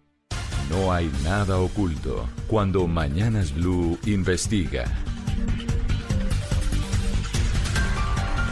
11 de la mañana, 26 minutos. Y Ana Cristina, nos vamos eh, para Urabá, porque ¿qué es lo que está pasando en Urabá específicamente con el sector eh, bananero después del decreto 447 de 2020 que publicó el gobierno del presidente Duque? Sí, Camila. Eh, recordemos que Augura pues había emitido un comunicado el 17 de marzo que decía que había adoptado pues los protocolos en las fincas, los protocolos eh, que habían pedido eh, de, de distintas de distintas maneras. Y eh, Déjeme, yo la por- interrumpo un momento. ¿Qué, qué, qué es y quién es Augura? ¿Qué es eso? Eh, es el gremio que eh, agrupa a los bananeros, a los bananeros de, eh, de Urabá. Entonces ellos habían eh, emitido este comunicado en que decían pues que adoptaban los protocolos en las fincas y restringían visitas al campo experimental y demostrativo de Urabá y que también restringían pues lo que era accesos a fincas. Pero entonces venga, le hago una pregunta. Cuando el Sí, sí, sí. gobierno nacional emite el decreto 447 de 2020, en donde habla de, bueno, quiénes pueden trabajar y quiénes no en medio de la cuarentena, los bananeros sí pueden trabajar, porque la- el, el agro sí puede trabajar en medio de la cuarentena, porque finalmente son los que producen los alimentos que nosotros nos comemos. El decreto 447 de 2020, Camila, exime a la industria agropecuaria eh, de, paralizar la producción, es decir, los alimentos se pueden seguir produciendo y eh, inmediatamente es cuando este gremio publica y dice, mire, vamos a, a tomar los, eh, los protocolos con los trabajadores que van a ir eh, a las fincas, que van a estar en las fincas, en las distintas fincas bananeras. Pero el problema, Camila, empieza cuando eh, se conoce el primer caso de COVID-19 en Apartado, allá en Urabá. ¿Por qué? Porque la actitud ha cambiado. Eh, nada más le cuento, por ejemplo, trabajadores de fincas bananeras como eh, La Piragua, Velero y Fragata hicieron, pues hicieron paros de trabajo, dejaron de trabajar y también hicieron eh, protestas. Pero esto, Camila, pues empeora porque ya despidieron a un empleado y le voy a contar por qué lo despidieron. A él lo despidieron de la finca Velero, que es de Van Export, y lo echaron por publicar en un periódico local que se llama La Chiva de Urabá, de mucha circulación. Publicó un video donde muestra eh, cómo llevan a los trabajadores en el bus a trabajar, cómo los llevan en el bus. Pues no, ponemos el audio del video porque en realidad no, no se ve mayor cosa ahí. No están apiñados, hay más o menos unas 13 personas en, en el dentro del bus. Pero escuchemos, Camila, un audio porque eh, es de los trabajadores de, de, esa finca, pues porque tienen susto, que también de pronto si se quejan o si dicen algo malo de las condiciones de trabajo, pues que de pronto los vayan a echar. Oigamos el audio. En Urabá somos más de 25 mil trabajadores, 25 mil familias, donde habemos 800 mil personas que con un compañero que contagiemos hoy, vamos a correr el gran riesgo porque tenemos 23 camillas en la región de Urabá y hoy no contamos con las garantías ni siquiera de salud, de tomar las pruebas y de ser contundente con garantizar la vida y la salud de nosotros ni de sus familias. Por eso la gran indignación que tenemos hoy los trabajadores es que se estén prestando sin trainagro y augura colocando en riesgo el salario, la comida de nuestra familia. ¿Ese audio de quién es, Ana Cristina? ¿Ana Cristina? Sí, sí, Camila. Este audio es de la finca Velero, que tiene 165 trabajadores. Eh, es una finca que es ubicada en Carepa, en el municipio de Carepa, en la comunal 10. Eh, por supuesto, él teme perder su empleo, por eso pues no decimos su nombre y alteramos su voz. Pero pues para hablarnos de este tema, eh, Camila, tenemos con nosotros al diputado de Urabá. Él se llama Camilo Calle. Diputado, buenos días. Bienvenido a Mañanas Blue. Muy buenos días, Ana Cristina, Camila. Muchas gracias por el espacio. Diputado, eh, este empleado que, que, pues que lo despiden por esta denuncia, esto ha creado pues un problema de, digamos temor entre los trabajadores. ¿Cuáles son las condiciones en que están trabajando en este momento los empleados de las fincas bananeras en Carepa y en Urabá? Pues se ha denunciado en todos los medios regionales y en algunos medios departamentales. Las personas no tienen ninguna medida de protección, están siendo trasladadas eh, hasta las plantaciones en buses de 35 y 40 personas, en el bus donde eh, se originó el video en el que manifestaba el trabajador, pues había una cantidad reducida de personas, pero en realidad son muchos más los que se transportan. Y solamente hasta eh, el día, no sé, lunes, llegaron algunos tapabocas y algunos guantes y algunas medidas de protección bastante improvisadas. Pero lo interesante o lo importante de este tema es, pues primero decir que el banano no es eh, un producto de primera necesidad, es decir, no hace la cadena de abastecimiento. La mayoría de este producto es para ser exportado y pues esto de ninguna manera debe ser concebido como un ataque a la industria bananera. Reconocemos el la importancia eh, en la economía regional y departamental y en la nacional, pero creemos que una región con los niveles de vulnerabilidad con la falta de equipamiento médico de Urabá, pues no debería tener 25 mil trabajadores eh, en una región en la que ya se detectó el primer caso de COVID-19. Creemos que es una, que es una eh, exposición innecesaria a la región del departamento y, y pues por eso eh, muchas personas se han manifestado. Ahora, lo realmente grave es que los trabajadores, como lo han denunciado en muchos videos, no están contando con las medidas de protección. En ese sentido, pues se ha suscitado la reclamación.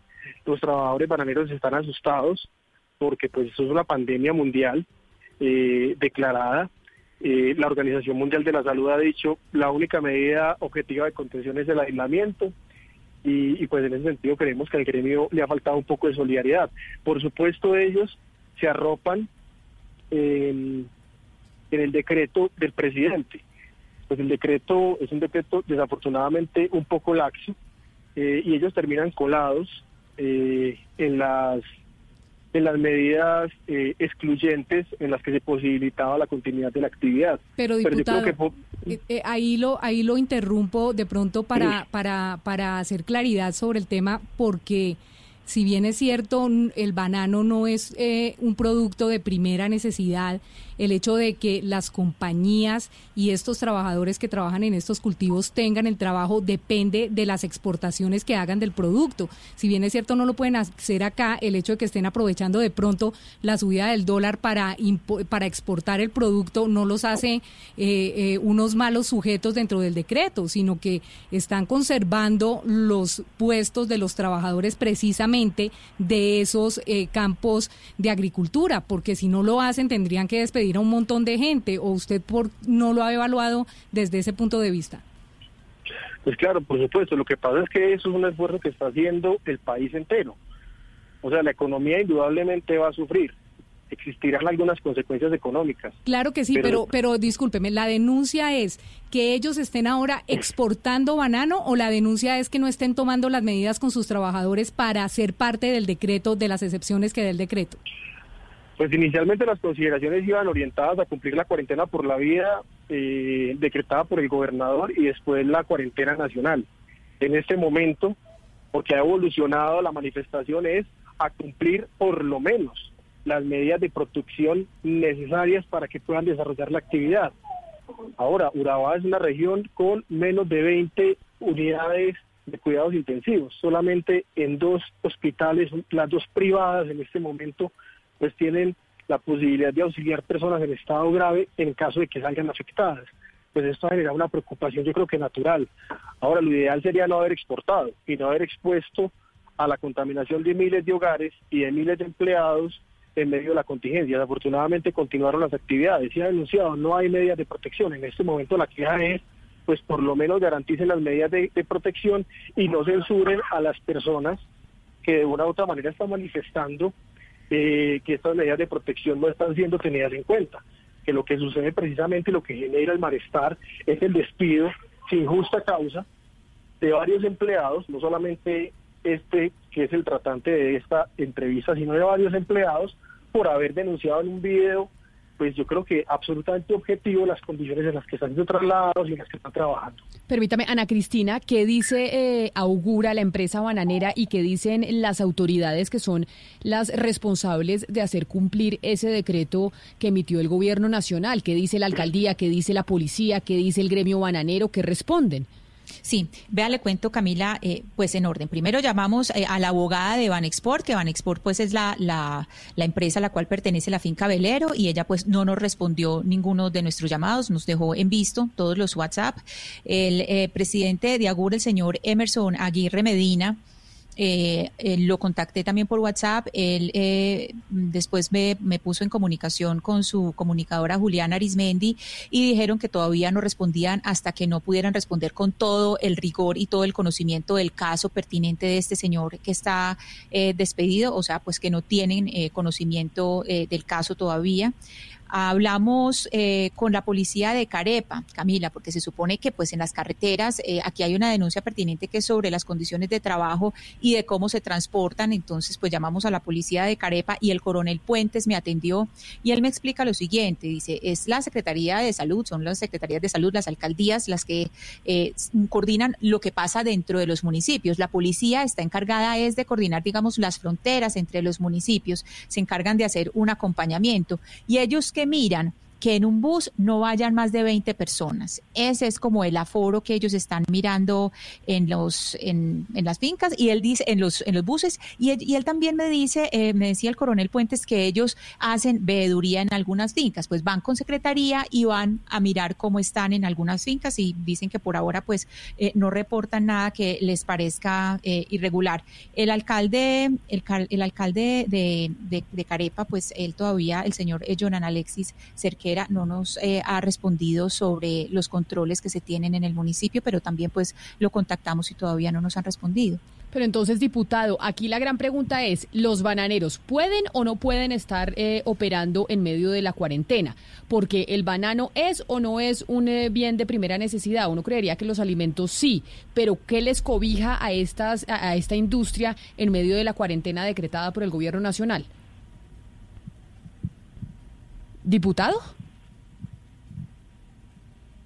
El diputado se me fue, mejor dicho. Tenemos las comunicaciones no, como un estoy, cañón. Estoy, A ver, diputado, estoy. cuénteme. No, pues las consideraciones las circunscribimos exclusivamente a términos jurídicos.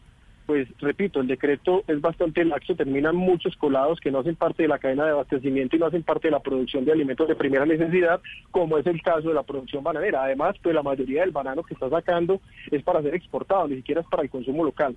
Ahora, si lo sometemos a consideraciones éticas, Camila, estamos frente a una pandemia declarada por la Organización Mundial de la Salud que está matando miles de personas en países del primer mundo. Colombia y Urabá, en especial que la región de la que estamos hablando, no está preparada para contener una crisis sanitaria de esas dimensiones. Y a mí, pues desde la perspectiva ética, no jurídica, me parece que la empresa debería haber sido solidaria, eh, la industria debería haber sido solidaria y, y, debería haber puesto por encima la vida y la conservación de la vida de sus empleados y de la región en general, por encima pues del aprovechamiento eh, de la subienda del dólar, que es básicamente lo que ha motivado a estas empresas a asumir un riesgo que a mi juicio es temerario.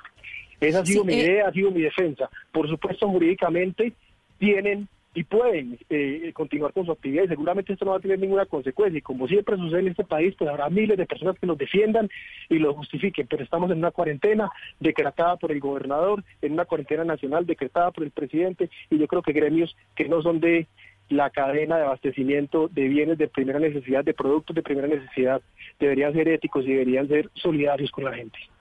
Diputado, usted está hablando aquí del despido de una sola persona, que esta persona la despidieron después de hacer una denuncia. ¿Este ha sido el único despido o se ha hablado, porque si estamos hablando, eh, como decía mi compañera Diana al principio, de varios despidos, pues por, por la situación actual, pues uno diría, están despidiendo a varias personas. ¿Aquí estamos hablando de un solo despido o es una cadena de despidos? Pues yo tengo el reporte de dos personas despedidas de la misma empresa, eh, dentro de las mismas condiciones, una actitud de censura total sobre simplemente manifestaciones libres y espontáneas de la expresión de ellos como de trabajadores bananeros frente a las condiciones en las que los están poniendo a trabajar. Eh, pues precisamente lo que buscamos, elevando, digamos que esta voz, es que pues no sea una cadena de despidos, porque pues de esto dependen familias, en el caso de Rafael, que es la persona más o menos emblemática, que es el primero que despiden dentro de esas condiciones, pues es un padre de familia, de él dependen sus papás, que son personas de la tercera edad, tiene dos hijos, entonces todo el drama social que se desprende por el despido injustificado de una persona simplemente por pues señalar públicamente condiciones inhumanas o pues con falta de prevención frente a la pandemia, a mí me parece pues bastante eh, aberrante y por supuesto creo que debe ser eh, pues de alguna manera señalado. ¿Cómo no? ¿Cómo? Pero yo, yo creo conveniente, señor diputado, de separar dos cosas. Una es el maltrato laboral, lo cual pues desde todo punto de vista es reprochable, y otro es insistir en la idea de que ellos tienen total derecho de suspender actividades, había consideración al hecho que el decreto 447 suspendió las actividades. Y lo digo por una razón, la literalidad de la causal número 11 eh, me parece que es suficientemente poderosa para poder decir que los bananeros tienen todo el derecho a exigir de sus empleados la jornada laboral. Y se la leo. Dice la causal número 11, la cadena de siembra, cosecha, producción, bla, bla, bla, bla, bla, bla, de productos agrícolas. Y me parece que el banano no solo es un producto agrícola importantísimo para la salud de los colombianos, sino para la economía nacional en la medida en que es una de las principales fuentes de divisas por las exportaciones al exterior. Sí, claro, por supuesto. Lo que pasa es que vuelves y te circunscribes solamente en consideraciones económicas.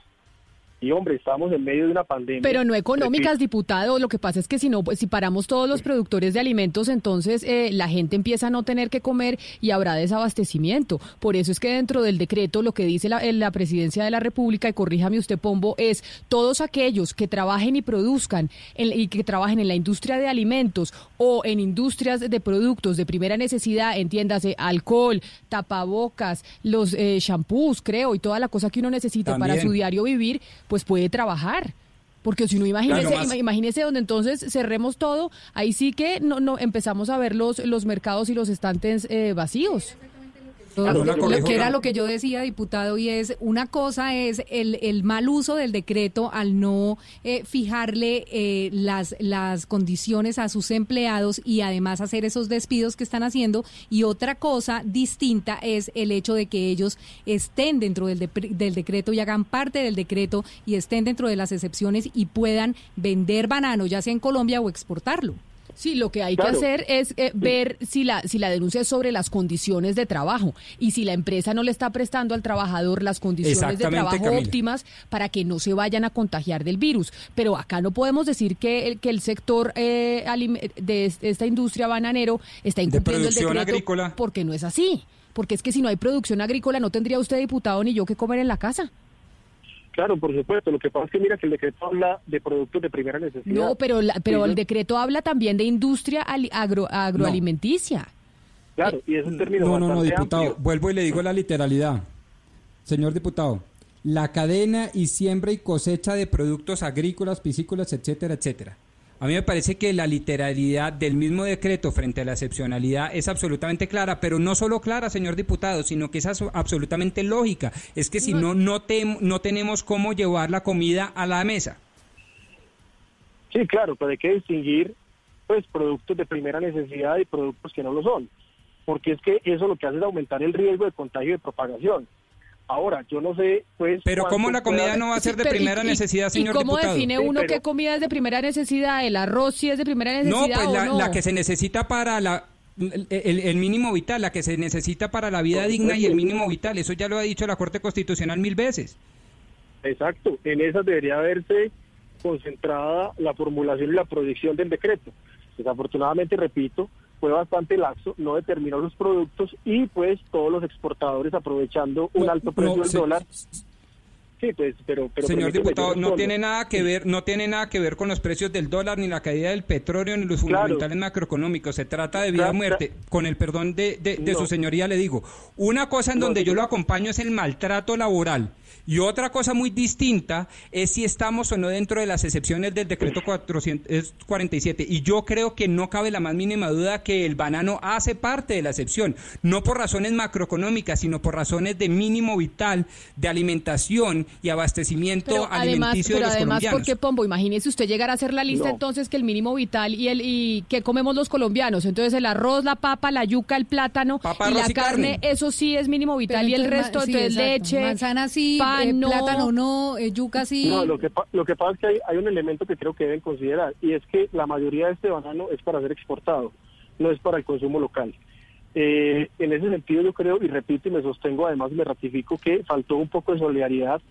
por supuesto, si someten el debate solamente a consideraciones jurídicas, pues ellos tienen ahí un, un blindaje natural pero yo creo que hay unas consideraciones éticas. Primero, es un bien que no es de primera necesidad, porque hay bienes de primera necesidad. Yo creo que uno puede sobrevivir sin comer banano mucho tiempo. No, pero ahí sí estamos, ahí, ahí sí estamos, eh, diputado, creo que eh, con diferencias, porque entonces usted como diputado va a definir cuáles son los alimentos de primera necesidad de una persona o no. ¿Qué tal que yo diga que para mí comer manzana es fundamental y usted diga que para usted comer piña es fundamental?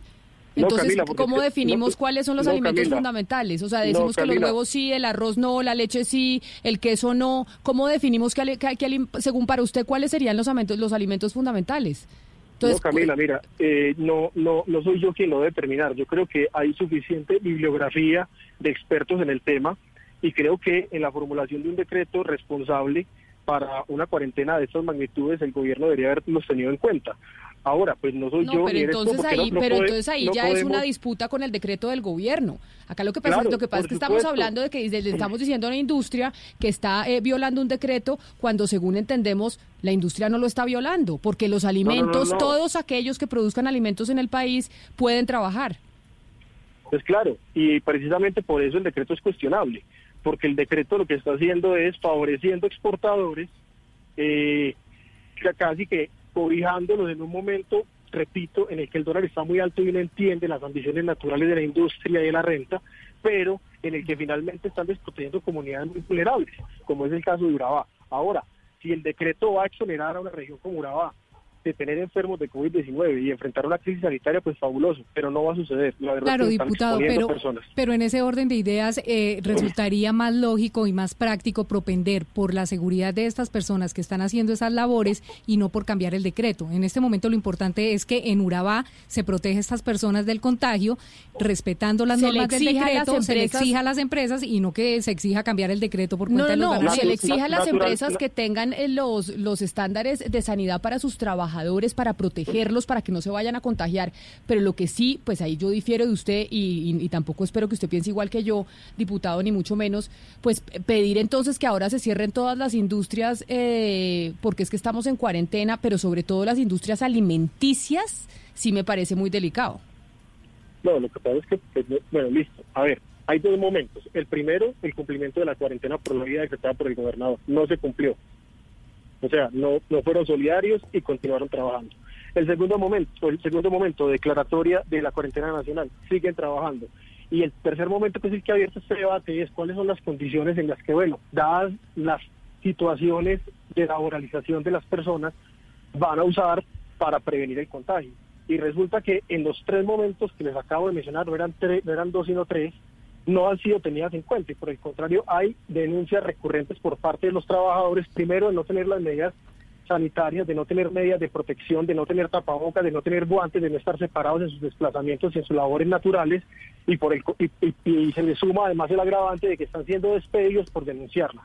Entonces yo creo que si organizamos esta entrevista en esos momentos, podemos entender la razón de ser. Claro, pero por eso le digo, por eso le digo, diputado, lo que hay que propender y es hay que exigirle a las empresas que están exentas en este decreto que pueden trabajar, que lo hagan con los estándares sanitarios para proteger a sus trabajadores. Eso es lo que hay que exigir. No decir que es que no es ético que sigan trabajando, no decir que es que deberían cerrar porque el banano no es de primera necesidad, sino exigir y decirle a las autoridades, a la policía, a la alcaldía, a la gobernación, a los que tengan que vigilar que la que, la, que los seres humanos hay que protegerlos y que si van a trabajar porque tienen la posibilidad de hacerlo, lo hagan con los estándares sanitarios para protegerlos. Eso es lo que tenemos que verificar que, está, que esté pasando en esas fincas. Diputado, le agradecemos enormemente, diputado Camilo Calle, mil gracias por haber estado con nosotros hoy aquí en Mañanas Blue. Camila, muchas gracias. Finalmente quiero decirles, por supuesto, esa es, esa es la segunda de las solicitudes. La primera era haber parado en un acto de solidaridad con la región, entendiendo las dimensiones de esta crisis sanitaria que podría desprenderse de ella. La segunda es que, por favor, a los gremios tengan por lo menos las condiciones de higiene y las condiciones eh, necesarias para que los empleados no se contaminen y no contaminen a sus familias. Muchas gracias.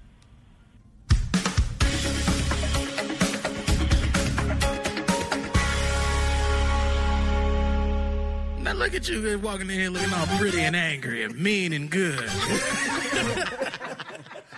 I know you didn't get your head down so you could just sit down and just sit still. Hey, we trying to have a good time tonight. Let's go, baby. Let's go, baby. It's my birthday. Uh,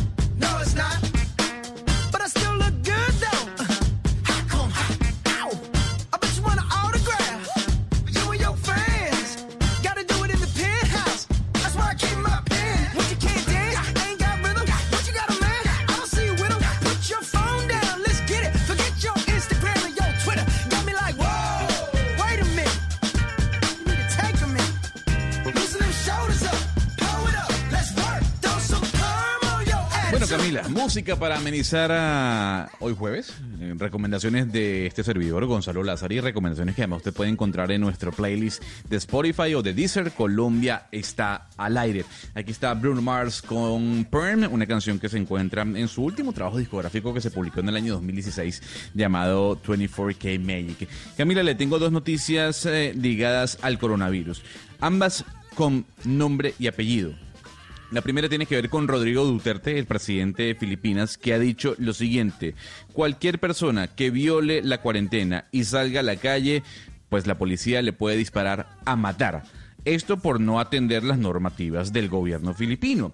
Y por otra parte, Camila, me voy a un país que es tan cerrado como Corea del Norte. Hablamos de Turkmenistán. Eh, el presidente de ese país, eh, cuyo apellido es impronunciable, pero le voy a dar el nombre, se llama Gurbanguly, acaba de anunciar, según informes, que se prohíbe utilizar la palabra coronavirus en toda la nación. Nadie puede hablar de coronavirus en ese país. Duterte que le hace eh, pues homenaje a sus formas pues y hoy de pronto se necesitan más que nunca, pero no sé si esas sean las que se tengan que, utilizar. Ana Cristina y Pombo, frente a lo que estábamos hablando con el diputado, recordemos que la FAO ayer anunció que podríamos estar eh, enfrentando un desabastecimiento eh, alimentario en el mundo. Entonces no entiende uno cómo alguien puede decir que entonces por favor paremos eh, la producción de cualquier tipo de alimento, ya sea banano, manzana, piña, frijol, arroz, lo que sea. Es lo que no entendía, Ana Cristina, por qué el diputado se centra en que en que deberíamos parar eh, esa industria. Sí, yo creo, Camila, que ahí eh, lo que hubo fue como un error en el orden de la disposición de lo que se quería decir, porque yo creo que lo principal era pedir protocolos para, para estas personas que trabajan en las bananeras, pero por supuesto, inclusive yo no sé si usted se ha dado eh, cuenta, Camila, pero en este momento no es fácil conseguir bananos en el mercado. Uno de los productos que no se consigue fácil en el mercado es, es el banano. Entonces, eh, creo que, claro, había eh, una manera de, de organizar las ideas y él eh, arrancó por esta, por, por esto de, de- del decreto, pero esencialmente él quería hablar era, eh, pues la denuncia iba inclinada a mirar las condiciones de trabajo de los de los de los bananeros. Y por supuesto en este momento hay industrias que deben continuar Camila sobre todo porque es que el hambre también es pandemia el hambre también mata. Son son dos son dos órdenes de lo que se debe eh, tratar de conservar y en las decisiones tan difíciles que tiene que tomar el gobierno ahora. Pero es indudable que si van a continuar eh, cualquier no solamente hablemos de banano de cualquier cultivo se tiene que conservar las eh, se tiene que conservar las condiciones de seguridad para los es trabajadores que obviamente en, los- en las Cristina, plantaciones La ONU justamente sacó un comunicado diciendo que el mundo y hay un riesgo grave de que haya una penuria alimentaria. ¿Y por qué? Porque puede haber una posible crisis, digamos, causada por perturbaciones en el comercio internacional, las cadenas de suministro. Por ende, el argumento del diputado diciendo que esto era un tema enfocado a la exportación no importa. Como ciudadanos del mundo tenemos una obligación en este momento a no limitar ni no bloquear las cadenas de suministro, si sean mundiales. La exportación y la importación de alimentos en este momento es clave para poder garantizar una seguridad Exacto. alimentaria. Todos los alimentos son claves en este momento. Los que se exportan, los que se importan. No se puede trancar las cadenas alimentarias del mundo porque en este mundo tan interconectado lo único que tenemos todos que garantizar Exacto. es que haya una seguridad Mire. alimentaria. Punto. Mire Valeria cómo contrasta la intervención, por más de buena fe que haya sido, pero ciertamente en ese segundo aspecto muy desafortunadamente, muy desafortunado a mi modo de ver del señor diputado, con lo que está haciendo la alquería. La alquería lleva más de 60 años, todos la conocemos, produciendo lácteos y leches, es decir, productos alimenticios de primera necesidad, regalando más de 100, de perdón, de 10 millones de vasos para que todas las familias, todos los hogares colombianos tengamos un vaso de leche al día. Y eso lo, lo contrastamos con esta solicitud de entender que hay unos productos alimenticios que no son de primera, que sí son de primera, que es que como se exportan, entonces no deberían ser considerados dentro de la excepción. Me parece un mensaje absolutamente equivocado por parte del señor diputado y como lo decía Valeria Santos hace un instante, creo que lo importante es entender que la alimentación es en este momento lo fundamental. Y en ese orden de ideas, pues claro que la leche y el banano y todos estos productos alimenticios deben llegar a las mesas de los colombianos. Óigame, sobre eso que usted dice de la alquería, qué maravilla el señor Cavalier y que nosotros lo tuvimos aquí, si no me equivoco, hace como una semana, hablando de la responsabilidad eh, de las empresas en medio de esta coyuntura. Y aquí lo está demostrando. 10 millones de vasos eh, y de sus productos para ayudar a los colombianos a lo largo de un año. Es decir, la alquería va a donar durante un año 10 millones de vasos de leche, que obviamente si nos vamos a poner eh, ahí sí a, a priorizar productos alimenticios de primera necesidad, creo que la leche para nosotros está en, eh, en el puesto número uno, sobre todo para los niños. porque, Imagínese, Camila, Camila, imagínese un diputado ahora de la Asamblea de Cundinamarca diciendo que como quiera que la alquería se ubica en el municipio de Cájica en Cundinamarca, pues no le parece bueno que estos señores pues hagan este tipo de donaciones al Banco eh, Colombiano Nacional de Alimentos, porque además también exportan, porque son una multinacional, porque son unos ricos los que están detrás. No, vuelvo y digo, el mensaje fue equivocado en ese sentido. Por supuesto que las condiciones laborales y sanitarias se tienen que defender, claro, pero obviamente lo más importante, lo fundamental, lo vital es la comida en las mesas de los colombianos.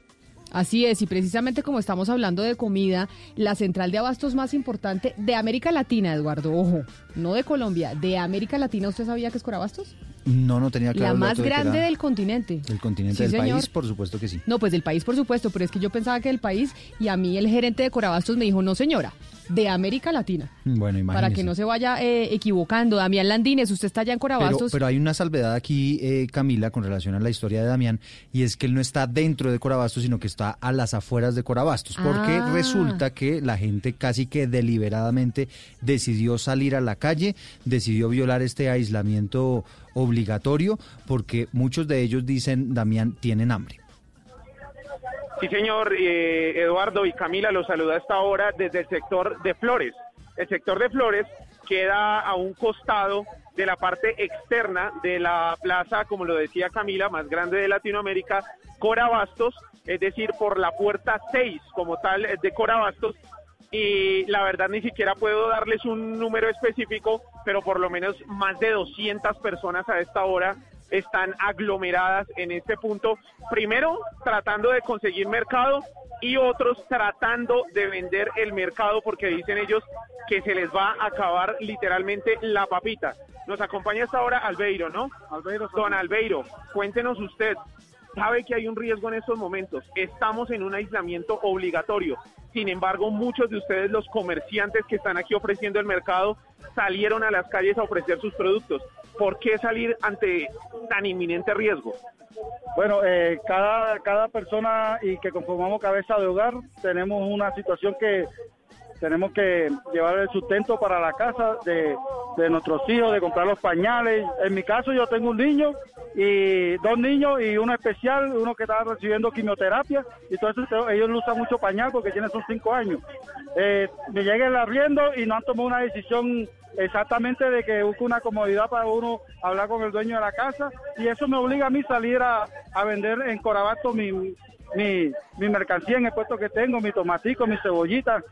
Bueno, y hoy recibí una, una información sobre la alcaldía que hoy van, van a suspender nuestro, nuestro evento acá de, de vender la verdura, porque mañana hay fumigación, el día de hoy y el sábado hasta el lunes. Entonces, esos dos días de cuadra uno porque ya llega, por decirlo, arriendo y el dueño de la casa necesita, como nosotros también necesitamos vivir en, en su casa. Y entiendo que ante esa recesión de la actividad, ustedes han decidido, para salir del mercado, literalmente regalarlo. Sí, estamos aquí ahorita regalando el mercado prácticamente. Eh, Por vendiendo ya- ejemplo, cuéntenos eh, a cómo está normalmente, cuánto vale un kilo de papa y en estos momentos, ante la situación que ustedes están viviendo, ¿en cuánto lo están dejando? Bueno, un kilo de papa, eh, un bulto de papa, para que me entienda, vale 80 mil pesos. Y ahorita estamos regalando una 18 libras, que viene equivalente a 9 kilos, lo estamos regalando en 4 mil pesitos. Y, En cam- 4.000. y en 4 mil, y el costo de él, de, de él en verdad, vale 12 mil, 15 mil pesos. ¿Y a usted eso no le golpea el bolsillo? Me golpeé el bolsillo, prácticamente tengo que regalarlo porque después se me va, se me pone la papa verde y se me llena de, le comienzan a hacer y, y agarra gusano. Prefiere perder un porcentaje a no perderlo todo. Claro, ahorita estamos aquí regando todo a mil, a, mil, a dos mil pesitos. Don Albeiro, ¿usted dónde es? Yo soy de acá de la costa, yo soy de la costa, de Barranquilla. Venga, están preguntándome desde cabina a cómo es la cebolla cabezona normalmente y a cómo la tienen hoy, a cómo la están regalando. Bueno, ahorita el bulto me salió que trae 90 libras, 50 kilos. Me salió en 40 mil pesos, hoy subió. Subió 20 mil porque estaba 20 mil. Y, en, y yo me confié y, y yo ya tenía unos bultos y comencé a vender la libra a 500 pesos. Ahorita la puse a 500, la libra para, para que no se me va a dañ- dañar el, el, el mercado. Los ha golpeado bastante. No, claro, ya ahí uno tiene que recuperar por lo menos lo que medio invirtió y no, y esto, bueno, no tiene, bueno, pues... Venga, ¿y usted no piensa de pronto en el riesgo que usted está corriendo aquí? El gobierno ha recomendado evitar esto, las aglomeraciones. Sin embargo, ustedes aquí están trabajando ante, eh, pues, de pronto algún riesgo de propagación de contagios. Sí, porque aquí abunda muchas personas. Y las personas como tanto nosotros le vendemos, ellos vienen, también tienen necesidad de comprarnos a nosotros. Porque aquí viene, como tú puedes ver, aquí mucho, muchas personas viniendo a comprarnos a nosotros. Y bastantes personas pidiendo, pidiendo por necesidad. Nosotros tenemos que regalarle un paquete porque hay personas que llegan llorando. Miren, no tengo. Hoy, por cierto, me encontré un compañero de trabajo y tenía dos. Él me pagaba a mí y él era el patrón mío. Y hoy me encontré aquí con él. Y él se sorprendió porque yo tenía este puesto y él tiene dos meses sin trabajo. Yo le regalé un mercadito para que el hombre sustente a su familia porque así no podemos seguir. O sea, Bueno. el riesgo, el riesgo es total, el riesgo es total, pero tenemos que hacerlo porque para llevarle sustento a nuestra familia, porque así como nosotros recibimos la plata a diario y así la tenemos que invertir. Bueno, muchas gracias. Literal, el hambre los está obligando a que pasen estas situaciones. Escuchábamos a don Albeiro, pero si me permiten, quisiera entrevistar. Señor, ¿cómo está? Estamos en vivo para Blue Radio. Quisiera terminar eh, con usted. Usted es un comprador. Hablamos con los comerciantes, pero usted es un comprador. ¿Por qué ha decidido venir a la plaza a comprar mercado en medio de un aislamiento obligatorio con esta cantidad de gente y con los riesgos que puede haber con el coronavirus? La verdad la- en la casa ya no hay mercado y ya mis tíos ya no tienen al- eh, mercado y pues decidimos salir. pues ante el riesgo y todo. ante el riesgo y pues a favor de Dios que no pueda pasar nada. Venga, ¿y usted de dónde está sacando el recurso para comprar este mercado? Pues yo tenía unos ahorritos ahí, pues ya se acabaron los, tenía 50 mil y eso es para, para el mercadito que ya se acaba hoy. En estos momentos se Sí, acabó ya, el sí señor, ya. El recurso ya se acabó y ya. ¿Qué hacer ahora? No sé qué vamos a hacer. ¿Cuántos son en su familia? Somos cuatro. Cuatro. Sí, mi mujer y dos- mis dos hijos. En estos momentos ya les queda el mercado. Sí, señor, ya se acabó. Ya todo se acabó, sí, señor. Y ante el riesgo igual decidieron salir a mercar. Decidimos, sí, a salir al riesgo ante todo, sí. Bueno, Sí, señor. muchas gracias. Bueno, señor, muchas gracias a usted. Bueno, Camila Eduardo, ahí estábamos escuchando los testimonios de la gente, de quienes han decidido ante el riesgo eh, Sí. de igual forma salir a las calles. Es que Damián, Eh, por eso es que sí, se señora. dice, por eso es que se dice precisamente que América Latina es muy distinto a Europa. En América Latina ahí usted está presentando una radiografía de cómo hay gente que si usted le dice, oiga, tiene el riesgo de contaminarse un 10%, esa gente no aguanta en su casa, pero no aguanta porque si no, no tienen que darle de comer a su familia. Y dicen, yo prefiero, si me toca co- correr el riesgo, corro el riesgo, Oiga. pero no me puedo quedar eh, encerrado. Eso es. Valeria, lo que venimos diciendo que sucede en América Latina. Esa es la realidad de nuestros, de, de nuestros países. Ahí, ahí, ahí estábamos precisamente escuchando a esa gente, pues no puede quedarse encerrada. De hecho, Camila, creo yo que también la gente eh, tiene mucha fe, ¿no? Al momento de salir a la calle, uno le pregunta, ¿usted eh, no, no, no piensa en ese riesgo de pronto de contagiarse del COVID, teniendo en cuenta en, la etapa en la que estamos? Y la gente siempre dice, espero que Diosito no, no, no me lleve a eso y siempre me mantenga protegido. La fe los está llevando a la calle y a llegar a estos puntos que son focos de propagación de esa enfermedad. Bueno, pues allí está, la situación es muy complicada, Camila, lo que usted dice es cierto y sabe, eh, estamos a la expectativa, a esta hora está ofreciendo una rueda de prensa a la alcaldesa de Bogotá, Camilo Cruz ya lo tenemos aquí en línea, está pendiente de eso, porque estamos pendientes a ver si se anuncia eventualmente un pico y cédula también en Bogotá, porque es que esto está pasando no solamente allí en las periferias de, Corabastos, donde obviamente hay gente que deliberadamente está violando la cuarentena, sino también en algunos otros sitios donde la gente va eh, normalmente a comprar y a suministrarse de alimentos y también allí se está evidenciando que hay una situación muy difícil. Marcela Peña, ¿cómo están los precios de los alimentos en Bogotá? Pues Rick, Eduardo, se están comenzando a normalizar los precios de los alimentos. Esta mañana entraron a Corabastos 1.314 camiones con 9.013 toneladas de comida. Esto es más o menos lo que ingresa normalmente a la central. La semana pasada ya Se nos fue Marcela. Es que las comunicaciones están, muy complicadas. están muy complicadas. Solamente un dato de cierre, eh, Camila. Ya fueron expedidos los decretos por, por medio de los cuales el gobierno nacional va a meter en cintura a los especuladores. Esto para evitar que haya eh, un exceso en los precios de los alimentos y los productos de primera necesidad.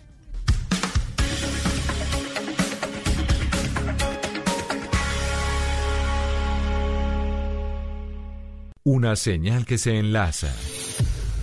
Regiones conectadas a través de un dial. A través de un dial. Oscar Montes, Ana Cristina Restrepo, Hugo Mario Palomar, Diana Mejía, Gonzalo Lázari, Valeria Santos, Rodrigo Pombo y Camila Zuluaga. A partir de este momento, Mañanas Blue se escucha en todo el país. Colombia está al aire. Estamos enfrentando un momento muy difícil, no solo para Colombia, sino para el mundo. No hay que caer en la desesperación, solo ser conscientes de que necesitamos trabajar juntos. Si no tienes que salir de casa, no lo hagas. Si no tienes síntomas, no vayas a urgencias. En el supermercado compra solo lo necesario. No te lleves lo que otros pueden necesitar. Lávate las manos mínimo cada tres horas. No repliques información falsa. No creas en cadenas de WhatsApp. Para eso estamos acá, para informarte. Al coronavirus lo derrotaremos si todos nos sacrificamos por el otro. Por eso, desde Mañanas Blue, cuando Colombia está al aire, te decimos que aquí estamos para trabajar en equipo, para informarte, porque esta coyuntura necesita de todos. Blue Radio, la nueva alternativa. Son las 12 del día, 8 minutos. Y sí, continuamos en Mañanas Blue cuando Colombia está al aire. Les habíamos anunciado que nos íbamos a conectar a través eh, de Facebook Live, que íbamos a estar conectados a través eh, de nuestras emisoras en todo el país. ¿Para qué? Para hablar de los arriendos, porque si bien es cierto que hay, eh, ha habido muchas explicaciones por parte del gobierno nacional, el ministro Malagón ha salido a hablar y a explicar, todavía pues hay muchas dudas. La gente tiene muchas preguntas sobre los arriendos y por eso hoy hemos eh, decidido pues contactar a diferentes actores del sector inmobiliario y que tienen que ver eh, con los arriendos. En primera instancia quiero saludar a Carlos Ruiz, el viceministro de Vivienda, que es la persona que nos va a explicar y nos va a responder todas las dudas que además ustedes tengan allá en eh, sus casas. Nos pueden escribir a través de Twitter o nos pueden escribir sus mensajes a través de Facebook, las preguntas que quieren que le hagamos al viceministro de Vivienda. Viceministro Ruiz, bienvenido y gracias por estar con nosotros. Camila, un saludo muy especial y un, saludo especial también a la mesa de trabajo y a toda la audiencia, a todos los que nos están viendo por Facebook Live. Y seguramente para usted, eh, viceministro, pues también tendrá preguntas el doctor Miguel Gómez Martínez, que es el presidente de Fasecolda. Y Fasecolda es la agremiación de las aseguradoras, porque obviamente acá la gente también empieza a preguntarse, y es, ¿las aseguradoras van a responder? ¿Van a pagar cuando el inquilino decida no pagarme el arriendo? Doctor Gómez Martínez, eh, bienvenido a Mañanas Blue, gracias a usted también por atendernos. No, un placer estar con ustedes y ojalá podamos absolver la, mayoría de las dudas que tienen los oyentes. Y hay muchas inmobiliarias en el país, pero hemos decidido contactar a una de ellas y a uno de sus eh, directores para que nos hablen y nos cuenten desde el sector de las inmobiliarias cómo ven el asunto y qué van a hacer. Nos acompaña el director eh, comercial de una inmobiliaria que se llama PATS aquí en Colombia, él es Nicolás Delfino. Señor Delfino, usted también mil gracias por acompañarnos para hablar precisamente de los arriendos porque tenemos muchas preguntas al respecto. Muchas gracias, Camila. Muchas gracias por la invitación. Entonces, empiezo, eh, viceministro Carlos Ruiz, a preguntarle a usted. Acá la gente entendió, y yo sé que ustedes han sido claros y han tratado de explicar y mil cosas, que cualquier colombiano puede tomar la decisión de decir, yo ya no pago mi arriendo durante la crisis o durante tres meses. ¿Eso es así? Camila, muchas gracias por esa pregunta y aquí vamos a estar para hacer todas las veces las aclaraciones que sean necesarias. Estas medidas no significan una suspensión de los pagos, ni un congelamiento, ni una eliminación del canon de arrendamiento. Aquí la invitación es a aquellas familias que siguen teniendo ingresos, que, que que pueden hacer el pago del arrendamiento, a que continúen normalmente con los pagos pero hay otras familias que en el marco de la emergencia han tenido una reducción importante en los ingresos. La invitación a esas familias es, aprovechando las medidas del gobierno nacional, negociar con el propietario, negociar con la inmobiliaria y ver cuál es el mejor acuerdo posible y de una manera conciliada en el marco de la solidaridad poder encontrar el mejor acuerdo posible. Claro, pero por ejemplo acá ya tengo una oyente que me dice, mire Camila, yo tengo a mi mamá que vive del, del arriendo de un apartamento porque fue lo que, lo que ahorró toda su vida y resulta que ya la llamó el inquilino a decirle yo no le puedo pagar. Ahí cómo se hace, porque ya hay gente y nos escribieron mucho. Por eso, a pesar de que el tema se ha comentado eh, demasiado en, los medios de comunicación, decidimos otra vez hacer este tema porque la gente sigue teniendo muchas preguntas. Y es, ya están llamando arrendatarios a decir, ah, el gobierno dijo que no tenemos que pagar. Yo qué pena señora, pero no le voy a pagar. No, digamos, y, y, en ninguna comunicación nosotros hemos transmitido el mensaje de que no hay que pagar el arrendamiento. En el caso, en, en el caso de, mamá, de, esa mamá, si la familia eh, tuvo una reducción en los ingresos, con o sin medidas, iba a tener dificultades en, en poder hacer el pago.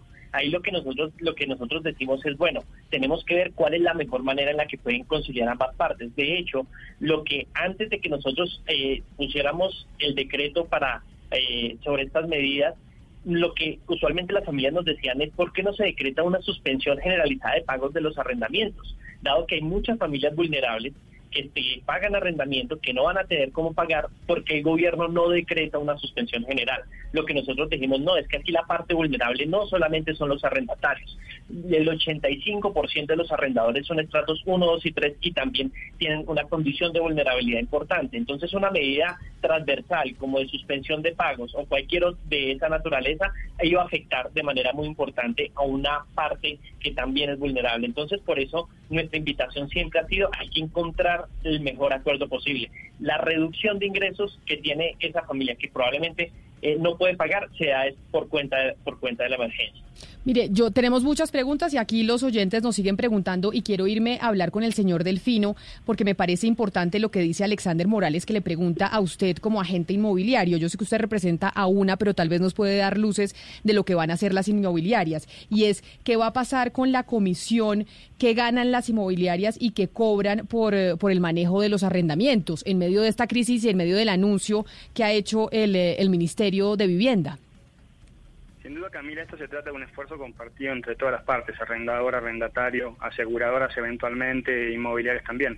Si se reduce el valor del, canon, ¿sí? mediante un acuerdo entre las partes, como lo propuso el viceministro y eventualmente el ministro en días anteriores, obviamente la Comisión de la Inmobiliaria se va a reducir también en igual proporción.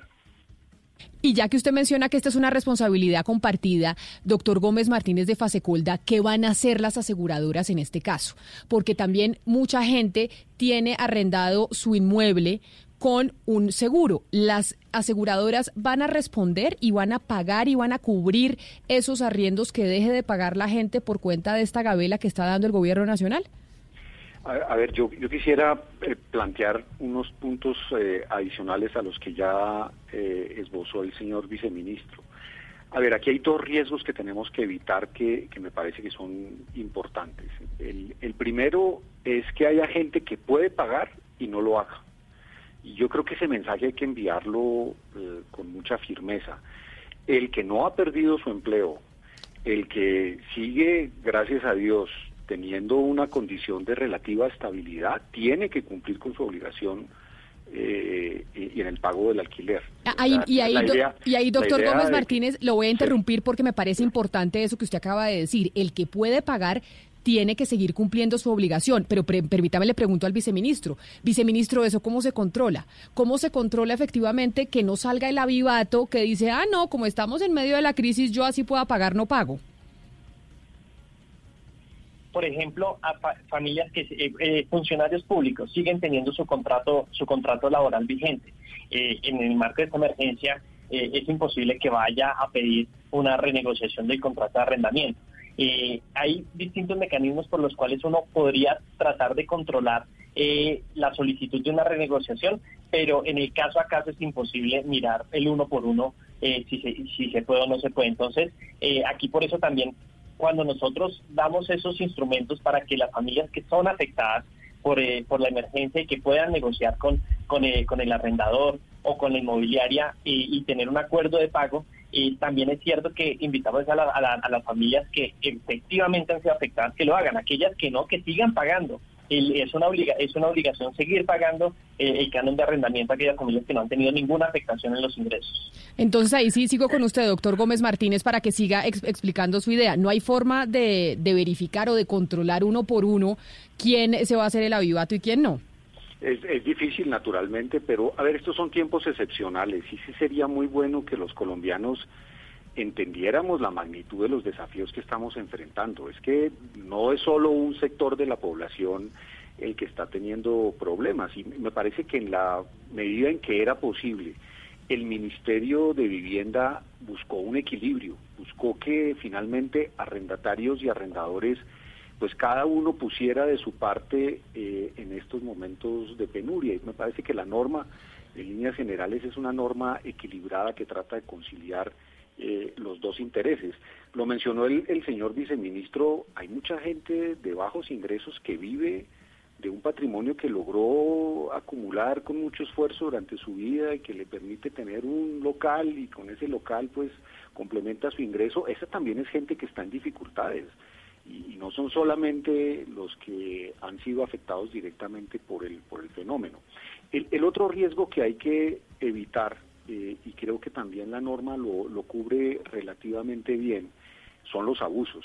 Y obviamente pues la norma suspende, por ejemplo, los desalojos, que eso me parece que es una medida positiva en esta circunstancia pues sí, hay que tener unos límites y, y hay unas medidas que, que, vamos a tener que postergar en el tiempo y creo que esa es una medida social que, que es importante Pero- y necesaria. Pero doctor Gómez, ¿cómo Sí. van a definir las aseguradoras? Si van no, a cubrir vamos- o no el Sí, pago vamos. del arriendo cuando un eh, inquilino no pueda pagar, porque para Vamos- eso la gente paga su seguro. Sí, sí, vamos al punto de los de, la- de las personas que tienen, digamos, su, su contrato eh, de arrendamiento cubierto por una póliza de seguro. Aquí otra vez, lo dice con mucha claridad el decreto, es eh, caso por caso. Si hay evidencia de que la persona puede pagar y no está pagando, o sea, si la persona no perdió su empleo, si es un funcionario público, como es el caso que mencionó el, eh, señor viceministro, eh, obviamente la compañía no tiene por qué asumir un riesgo que eh, es evidente que no, que no tiene por qué producirse. O sea, si la persona puede pagar, tiene que pagar. En los otros casos hay que mirar caso por caso y yo creo que en eso las compañías de seguros van a ser suficientemente flexibles como para entender que si no hay posibilidad de, de buscar un arreglo, pues va a tocar eh, tomar las, las decisiones eh, de, de asumir el pago. Esto trae unas consecuencias delicadas que creo que la gente que tiene eh, sus pólizas aseguradas no ha visto.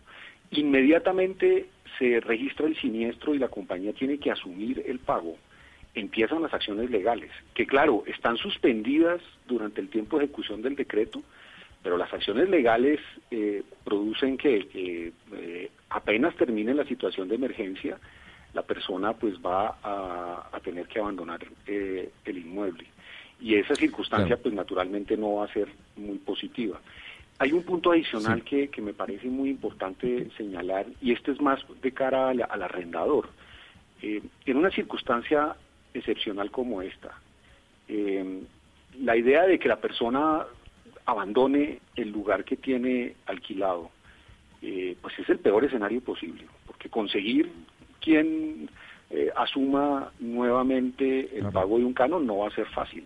No va a ser fácil y muy seguramente lo que va a suceder hacia adelante es que los cánones van a bajar, porque puede ser que haya sobreoferta de inmuebles y eso no le conviene. Es preferible quedarse con el cliente actual, darle un compás de espera, extenderle gradualmente eh, el plazo eh, para que él pueda asumir los Sí. cánones en el futuro cuando se normalice un poco la situación, a tener la circunstancia de tener su local abandonado sin ningún ingreso y naturalmente asumiendo la totalidad de los gastos que eso implica. Es que hacia allá voy y, y la pregunta va para el viceministro. Viceministro, estamos hablando de la hora, pero lo que no entendemos es que viene un mañana. Y le pregunto desde Panamá, en donde se tomó la decisión del prorrateo del pago de alquileres. Sin embargo, ¿cuál es la propuesta que ustedes tienen para el día después de que pase el confinamiento, porque la economía va a cambiar y tal vez el precio del alquiler hoy en día no va a ser el mismo luego del confinamiento. Ustedes plantean desde el, viceministerio, desde el Ministerio de Vivienda que los arriendos se reduzcan en cuanto al costo, por lo menos un 50% hasta final de año cuando la economía empiece a avanzar nuevamente. el gobierno nacional no ha pensado medidas y, y mire que incluso en, esta- en estas medidas respecto a este porque el decreto acerca del precio de los arrendamientos. El precio de los arrendamientos va dependiendo de la oferta y de la demanda y cómo vaya reaccionando el mercado, dependiendo, de, usualmente se va a hacer un choque de demanda importante, es posible que eh, el mercado nos lleve a reducciones en los precios, pero no decretado desde el Ministerio de Vivienda. Ahora, para el día después, por supuesto que en este momento el gobierno se encuentra trabajando en cuáles son las medidas más efectivas para la recuperación de la economía, para ver qué, qué instrumentos se tienen. Ya se ha hablado el señor presidente acerca de lo del Fondo Nacional de Garantías, la capitalización del fondo, que eso puede estimular basta las medidas de liquidez para que el crédito siga eh, irrigando sobre las pequeñas y medianas Claro, empresas. viceministro, Y pero-. Sí. Pero yo lo interrumpo ahí porque usted no cree que el gobierno tiene que ser claro en este tipo de normativas. Porque el día después puede ser que la persona eh, que arrienda le cobre los tres meses que no pagó a, a la persona que estaba arrendando de una sola vez. O que la persona le pague el mes por adelantado sin haber esta trabajado y generado el flujo de caja para pagarla. ¿Usted no cree que el gobierno tiene que dejar las cosas claras? Claro, pero es que el gobierno ha sido claro. Acá nosotros no estamos haciendo ningún aplazamiento de pagos, ni tampoco estamos impidiendo, ni diciendo que hay una suspensión o que los pagos se deben ir para adelante o invitando a las familias a no pagar. ¿Cuál es la invitación a las familias? La invitación a las familias es concilien con el arrendador, concilien con la inmobiliaria. Y a, tra- y a través de ese proceso de conciliación, posteriormente eh, puede haber un arreglo. Por ejemplo, hay unas inmobiliarias que nos han dicho, eh, hemos hecho ajustes del 50%. De, y posteriormente le, acordamos con que íbamos a hacer un incremento del 7% al canon de arrendamiento para pagar el faltante. Otras nos dijeron, mire, las familias nos pidieron un 20%, decían que si tenían una reducción del 20%, con ese 20% iban a poder solventar los gastos normales. Otra, otras nos dijeron, mire, eh, al final la condición de vulnerabilidad era más importante en la parte del arrendador y la familia siguió pagando la totalidad eh, después del proceso de conciliación, podía hacer ese esfuerzo adicional. Entonces miren que para, los, para el día después, el acuerdo que es el que se está llevando entre privados, lo que hace el gobierno nacional es facilitar esos acuerdos y promoverlos, incentivar a que las familias lleguen a acuerdos, por supuesto, como lo decía el doctor Miguel, estamos eh, en unas condiciones excepcionales, Claro. en unas condiciones de emergencia. Pero, viceministro, Tiene que haber un marco de solidaridad. Permítame, porque usted dice, hemos hablado con las inmobiliarias y ya hemos eh, escuchado cuáles son los acuerdos que se han hecho. Por eso, señor eh, Delfino, de una de las inmobiliarias en Colombia de Paz, ¿qué han hecho ustedes? ¿Les han llegado este tipo de casos? ¿Ya han tenido que hacer negociaciones? ¿Cómo se está negociando? ¿La gente qué dice? ¿Cómo se arregla? Porque según entiendo lo que dice el ministerio, también lo que se eh, exhorta es a los privados a que lleguen a un acuerdo entre ellos. Sí, sin duda esta es un, es un es una situación anormal que de la cual nadie es responsable, sí, es lo que se llama el hecho del príncipe, digamos, llamémoslo de alguna forma. En ese sentido hay que buscar un esfuerzo compartido entre todas las partes, viendo, como decía el ministro, dónde está la parte más vulnerable. En algunos casos el arrendador lo tiene como un ingreso casi de subsistencia, en otros casos realmente el arrendatario está en condiciones demasiado complicadas y no puede hacer frente. Lo que hacemos es analizar caso a caso y buscar en ese sentido eh, el acuerdo privado que, mejor solucione el inconveniente este, planteándolo siempre hacia un horizonte eh, relativamente corto para volver a analizar.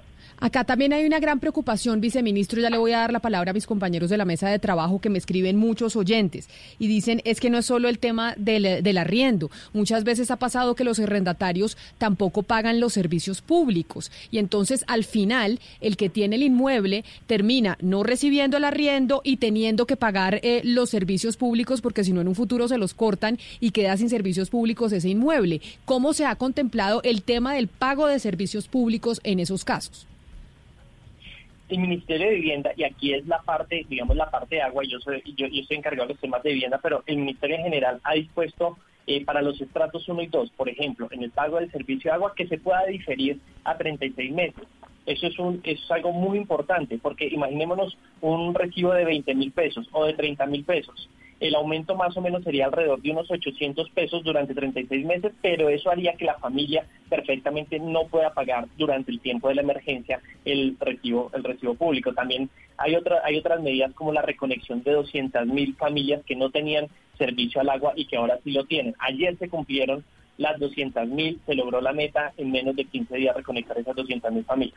Eh, sa- también sabemos que desde el Ministerio de Minas se está pensa, eh, se ha hecho a través de la energía esas mismas medidas para que facilitarle a las familias de estratos 1 y 2 la posibilidad de, no- de diferir el pago del servicio público. Pero quién, pero, pero finalmente entonces quién responde, porque eso es, lo que van a hacer ustedes. Pero qué pasa cuando, cuando hay una persona propietaria de un inmueble que la tiene arrendada, que no le pagan el arriendo y que además lo dejan engrampado con los servicios públicos que se gastaron y le toca el, ar- pagar el a él. arrendatario, el arrendatario. Y aquí hay una- un, un tema bien importante y es que esto no son condonaciones de deudas ni eximir de las obligaciones que tiene el arrendatario respecto a- al contrato de arrendamiento.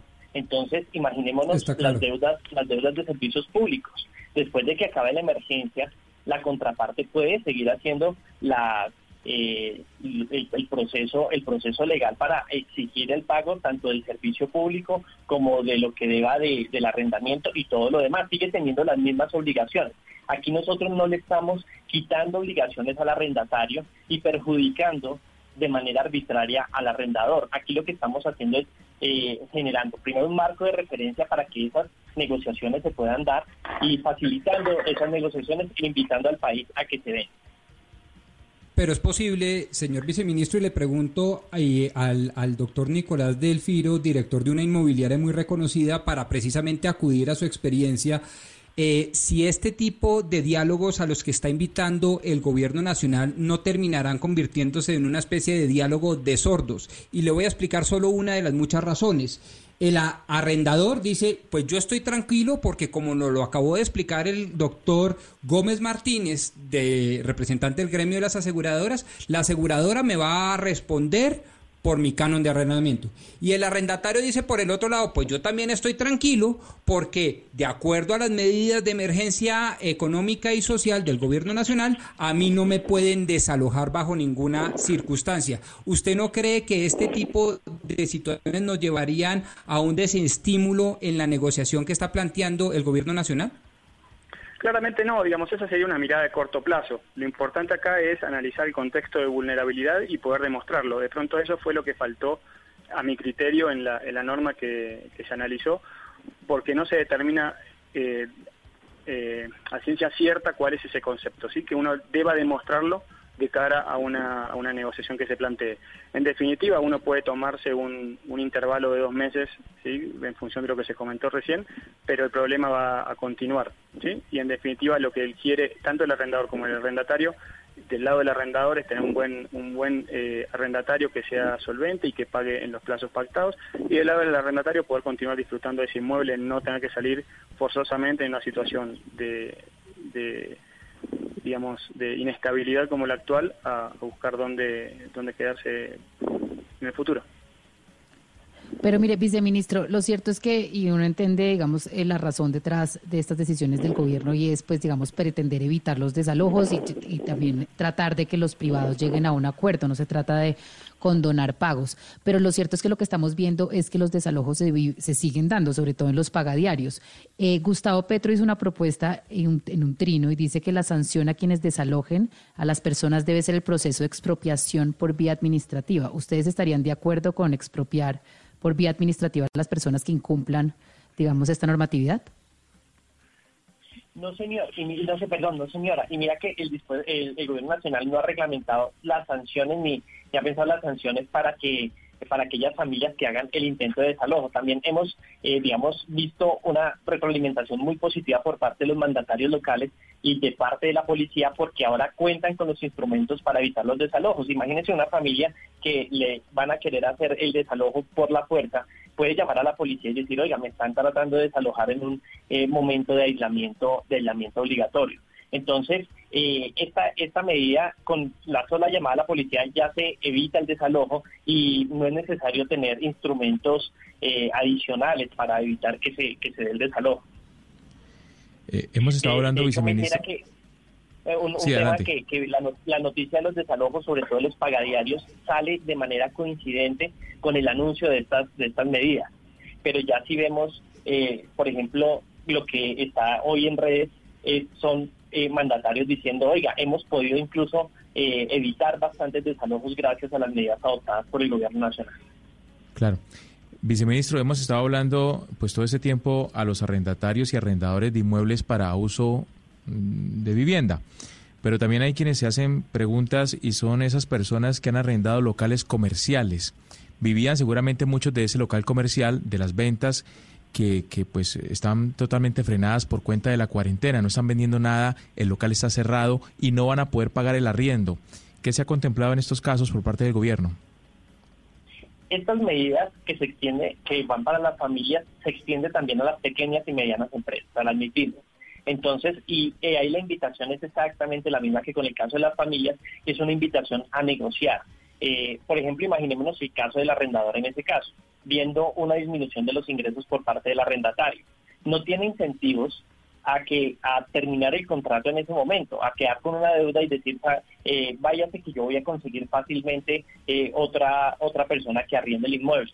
Va a ser difícil en este momento, el mercado no está líquido, eh, estas, eh, en el momento de aislamiento y en el marco de la emergencia eh, no hay transferencia, o sea, es difícil conseguir eh, nuevos clientes. Entonces, por eso también ahí creemos que los incentivos están alineados para que para que negocien y para que Sí. vean cuál es el mejor acuerdo posible. Viceministro, mire, le voy a crear un escenario real que están viviendo en este momento millones de colombianos. La persona vive única y exclusivamente del, del- del bien inmueble que arrendó. El arrendatario ha venido cumpliendo eh, de manera responsable con todos los pagos. De todos los meses. Llegó esta crisis, la persona se cuelga en los pagos y resulta que el arrendatario se va, se va. Y usted dice que tiene, tiene que continuar con las obligaciones, perfecto. Pero resulta que ese arrendatario que se ha ido no dejó un teléfono o dejó un teléfono que no es el teléfono donde lo pueden localizar. La persona que se quedó con el bien inmueble, que es el propietario del bien inmueble, que era el arrendador, tiene que pagar predial, tiene que pagar, seguir pagando impuestos y aparte de eso no tiene cómo arrendar nuevamente el inmueble. ¿Usted qué le dice a esas personas que están viviendo o que podrían vivir muy próximamente esa circunstancia? Sí, señor, y esa reflexión, hay un tema muy interesante que usted menciona y es que la causa de esa disminución de los ingresos de no solamente de los arrenda, de los arrendadores, sino de muchísimas familias es la, es la crisis. Lo que pasa es que en algún momento se está interpretando que el decreto lo que iba a incentivar era que haya una disminución de los ingresos por parte de los arrendadores. Es la crisis la que nos tiene, nos, nos pega a, les pega muchísimas familias en condición de vulnerabilidad y en eso el gobierno lo que está haciendo es sacando tanto medidas por el lado del gasto como lo que yo les conté por los servicios públicos, como fortaleciendo las medidas por el lado del ingreso, que son fortalecer los sistemas de transferencia, el esfuerzo titánico que se hizo a través de la devolución del IVA. Eso no se imaginan lo que representó eh, eh en carga y, esos funcionarios públicos todo lo que tuvieron que hacer para poder sacar eh, la devolución adelante. Entonces, eh, la causa, digamos, de esta disminución de los ingresos es la emergencia que estamos viviendo en este momento. Me gustaría preguntarle a usted, doctor Miguel Gómez Martínez, como eh, representante en esta entrevista de las aseguradoras, sobre las facilidades de todo este sistema. Y se lo pongo acudiendo a varios de nuestros oyentes que nos dicen, bueno, y allí cuando me toque acudir a una aseguradora, me toca ir con abogado, tengo que ser experto en seguros, ¿no será que siempre me van a sacar entonces la notica al pie de página que nunca nadie lee y entonces dice, ay no, como hay caso fuertito o fuerza mayor, entonces la aseguradora no cumple? Es decir, en en, el día a día, en la dinámica, cómo va a, operar esto de los reclamos ante las aseguradoras y demás? esa pregunta me parece que es muy, muy oportuna. Es cierto que la gente tiene miedo de los trámites que están relacionados con, con las reclamaciones de seguros y tienen la impresión de que es complicado y que se requiere mucho conocimiento legal. No, en este caso no, no es. Las compañías sí se han comprometido a que todos los procedimientos serán lo más ágiles y sobre todo lo más virtuales posibles, porque además las negociaciones ahora tienen la dificultad adicional de que no se pueden hacer eh, personalmente como ha sido la tradición, digamos, del sistema comercial colombiano. Entonces, no, en eso sí hay un compromiso muy claro eh, de las compañías de seguros, no solo de, de acompañar directamente, sino de mirar caso por caso en detalle y de no tomar decisiones ni disposiciones que sean de carácter general. Yo, yo quisiera enfatizar algo que, que en todos estos debates de, la crisis y de la emergencia sale a flote. A ver, yo, yo no sé cómo expresarlo con toda la, la sencillez y el carácter directo. En esto vamos a perder todos, todos. La idea de que hay, hay soluciones en las que nadie pierde, eso es imposible. Estamos en un tiempo muy excepcional, esto que estamos viviendo no tiene precedente en la historia de la economía ni en la historia de, Colombia. Entonces, la idea de que nadie va a perder y que hay una opción mágica que hace que arrendadores y arrendatarios todos obtengan satisfacción, pues eso lamentablemente no, no es posible.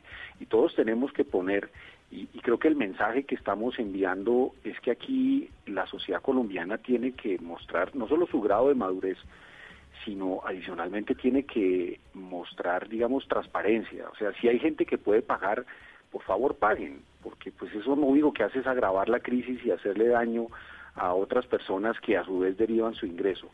Si hay gente que no puede pagar, pues los demás también tienen que entender que hay que ayudarles. Y si hay una persona que perdió su empleo en medio de esta crisis y no tiene cómo pagar eh, el, eh, su arrendamiento, pues hay que ayudarle y darle unos meses de paso y darle un compás de espera para que esa persona pueda reponer su situación económica y arrancar eh, nuevamente a, a hacer una buena paga necesitamos todos eh, ceder. Y creo que ese mensaje no sobra enviarlo hoy porque no hay solución mágica. Si hubiera una solución mágica, pues sería facilísimo, el gobierno sacaría un decreto y diría hágase tal cosa, pero eso no es lo que podemos hacer y necesitamos en esto más buena voluntad más comprensión y, naturalmente tenemos que entender que como colombianos pues todos vamos a, ver, a vernos afectados, unos más que otros, claro que sí, hay una gente que está pasando por unos momentos muy difíciles y a esa gente hay que tirarle la mano y, hay gente que puede dar la mano y yo creo que sería bueno que ese mensaje quedara en, el ambiente de, de este programa que me parece tan oportuno y tan necesario. Pues yo creo que todos entendemos más o menos el mensaje del ministerio y es que nos, ah, nos llaman a honrar las obligaciones y a llegar a acuerdos. Pero pues nosotros sabemos que una de las relaciones más tensas que hay es entre arrendadores y arrendatarios. Eso siempre ha sido pues una, una relación difícil y yo le quisiera eh, preguntar al señor Delfino porque ustedes suelen ser como, como esos mediadores. ¿Ustedes tienen claro hasta qué punto, hasta qué instancia pueden llegar si esas, eh, digamos, esas negociaciones entre dos partes no llegan a ser... digamos, no, tienen buenos frutos en un principio, ¿hasta dónde pueden llegar o, a dónde eh, acudir dentro de estas circunstancias excepcionales? Sí, la norma en definitiva eh, prevé un camino. Sí, la norma prevé un camino. En primer lugar, abre un abanico para conversaciones entre dueños y, arrendatarios.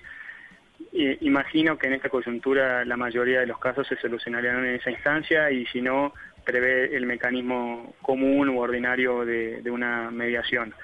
Eh, lo importante acá es resaltar lo que decía el doctor Miguel González, dejar el concepto de solidaridad bien, bien marcado. Eh, esto es una situación que, nos tomó a todos por sorpresa en algún punto y que nadie la generó y, de esta tenemos que salir todos juntos. Ese es básicamente el mensaje que hay que, hay que dejar. También es importante analizar que no es una situación por la cual esté pasando únicamente Colombia. ¿sí? En la misma situación están la misma situación está en otros países eh, de Latinoamérica y, incluso del mundo y sería bueno analizar las experiencias de, España, por ejemplo, que hace un par de días sacó un decreto estableciendo un mecanismo determinando cuál es la vulnerabilidad e incluso creando un fondo para para hacer eh, para compensar eh, a los arrendadores por la falta de ingresos. Pero entonces, señor Delfino, ¿es claro hasta dónde, o sea, hasta qué instancias irían? ¿Es el conducto regular? O sea, dentro de esta situación excepcional, eh, entre estas excepciones no hay ningún, eh, digamos, ningún camino distinto para tomar, eh, pues, al que se conoce habitualmente, al que ustedes usan habitualmente con, con los arrendadores. Digamos, es una situación que nos llama a todos a, dar lo mejor de nosotros, ¿sí? No nos vamos a quedar únicamente con una llamada y un, y un no por parte del propietario, ¿sí? Eh, siendo gestores del negocio, vamos a procurar que, encontrar siempre una solución que satisfaga a las dos partes y, buscar como mediadores eh, el interés, o sea, lograr eh, encontrar el interés de ambas partes. Yo le pregunto una cosa, y eso lo decía el viceministro y me parece clave, y es también al que es propietario de un inmueble, pues tiene que saber que en este momento el mercado también está en crisis y que probablemente si su arrendatario se le va, no va a encontrar a alguien que le arriende el apartamento. Usted que está en ese negocio, ¿qué tan afectado va a salir el sector inmobiliario ahorita después de la cuarentena y en medio y el medio del coronavirus? Están viendo que la gente no está buscando apartamentos para arrendar. ¿Cómo está el sector? El sector está muy golpeado, sí. Venía, veníamos con unos buenos primeros meses, eh, sorprendentes y, muy, muy interesantes, y el freno fue prácticamente a cero, si no a cero, sí. Es, eh, es, uno de los sectores más golpeados. Es difícil decir que es el sector más golpeado porque estamos todos igual, pero es un sector que sin duda se ha visto muy, muy perjudicado. Es, es un es un negocio de inmobiliarias, es un negocio también de agentes independientes, mucha gente vive de esto y, es gente que sin duda no tiene no está dentro del marco de la compensación que el Estado puede brindar en este momento y llamo al ministro a, analizar eh, eh, alternativas para el sector. Eh, sí. en ese sentido es, interesante tenerlo en cuenta. No solamente vivimos de arriendo, vivimos de ventas también. Nadie va a comprar una vivienda usada en este momento si no la puede conocer. Sí, entonces claramente estamos muy muy golpeados. Eh, las, las inmobiliarias que estamos constituidas como empresas buscaríamos tener de pronto la mano de, desde algún alivio tributario que en el momento no estamos viendo, pero no descarto que estén analizando seguramente. Déjeme, déjeme le pregunto eso al viceministro. Viceministro, ¿eso se está contemplando también desde el sector desde el eh, sector vivienda? ¿Qué se puede hacer con el sector inmobiliario que obviamente, como dice el señor Delfino, pues es un sector que se vino y se paralizó totalmente? Sí, nosotros no tenemos descartadas en este momento ninguna medida y el gobierno nacional en términos generales está analizando distintas estrategias para reactivar toda la economía. Digamos que los temas tributarios son competencia del Ministerio de Hacienda, pero el pero lo que lo que nosotros hemos entendido no se ha descartado por ahora ninguna medida eh, de cara a reactivar eh, no solamente el sector inmobiliario, sino en general toda la economía que se ha visto afectada por esta emergencia. Claro, viceministro. Ahora, en el marco de esas dos últimas respuestas que nos ofrece el sector real a través de la inmobiliaria, como usted gobierno, pues hay una que siempre está, digamos, pendiendo de como una especie de espada de Damocles en todos los posibles inversionistas, y es la siguiente, oiga, ¿qué tanto me van a caer a mí como una persona que tiene unos ahorros y que quiere reactivar la economía, pero a muy buenos precios. Ejemplo, un apartamento que vale 150 millones de pesos, yo que tengo mis ahorritos voy y le digo al propietario, mire, no se lo compro en 150, sino en 100 o en 85. Entonces me van a tildar ahora de especulador. Y ese, esa variación en los precios de los, de los bienes inmuebles igual también es muy improbable. Digamos, en el mercado hipotecario pasa algo bien, bien interesante y es que la mayoría de las viviendas que se han comprado o el porcentaje de profundización, digamos, de la cartera hipotecaria no es muy grande. Entonces, eso también permite que los precios de las viviendas sean mucho más resilientes ante los distintos tipos de choque. En nuestro caso, por eso la probabilidad, digamos, que en algún, en algún momento se decía que hubiera una burbuja inmobiliaria en el país o que los precios estuvieran eh, excesivamente altos, se descartaba en el sentido de que no se esperaba una caída fuerte en los precios, sino más bien una moderación. Eh, ahora, esta emergencia es bastante dura pueden haber ajustes en los precios, pero en principio no se esperaría una reducción de esa magnitud. Ahora, eh, eh, nosotros eh, y el espíritu, yo creo que todo el gobierno ha sido que esos acuerdos entre privados, si hay una familia que está dispuesta a tener la venta de su vivienda a un precio determinado y otro dispuesto a comprársela, ah, sería difícil pensar razones por las cuales uno prohibir una transacción. Entonces ahí toca ver el caso a caso y el ejemplo más específico para pensar que hubiera regulación adicional para eh, prohibir algún tipo de transacción, que en principio eso no, no está, o al menos no pasa en este momento por, por la cabeza del equipo. Yo le pregunto, eh, y por ejemplo se lo puedo preguntar a usted, doctor Gómez Martínez, ustedes las aseguradoras cubren también eh, las administraciones de los edificios, porque acá tengo oyentes que me preguntan y dicen, si resulta que el arrendatario no puede pagar, no puede pagar el arriendo, tampoco va a pagar la administración y entonces el eh, propietario del apartamento o de la casa o del local, pues uno deja de recibir el arriendo, pero dos, encima de todo, le toca sacar plata de su bolsillo para pagar la administración, que muchas veces es para pagar eh, personal de seguridad y que toca pagarla porque si no, no hay cómo pagarle los sueldos eh, a los vigilantes. sí, es, es, una, es, una, es una cobertura especial, adicional, eh, y es cierto que en algunos casos es muy poco que el, perjuicio de siniestro cubra eh, esos montos, pero en general es una modalidad de, modalidad de contrato distinta, un poco más, eh, más amplia y más, más costosa. y es cierto, hay también unos seguros, por ejemplo, que cubren las áreas comunes de los edificios, ¿no? Esos seguros son más orientados a los temas de responsabilidad civil, en caso de que haya un accidente en una zona común o cosas de ese estilo. Eh, pero es en este caso, eh, los eh, dependiendo de la póliza que se haya contratado, es cierto que puede también cubrir los costos de administración, los que están asociados con, con el inmueble y que pueden ser a cargo de la persona que ha alquilado. Eso es cierto. Eh, viceministro, le quiero trasladar la pregunta de un oyente, es una oyente que es abogada y ella dice que, quiere un poco de claridad sobre el marco del concepto de solidaridad que están poniendo las aseguradoras y las inmobiliarias. Listo. ¿Cuál fue la, o sea, la pregunta del oyente? ¿Cuál, cuál fue? No, no, sí, que cuál es, o sea, enmarcar, enmarcar el concepto, el concepto de solidaridad, sobre todo cómo debe ser entendido por aseguradoras e, e, inmobiliarias. Es decir, si hablamos de un concepto, ella es una abogada, entonces me dice, si vamos a enmarcar en un concepto la solidaridad, ¿cómo lo deben entender las inmobiliarias y las aseguradoras?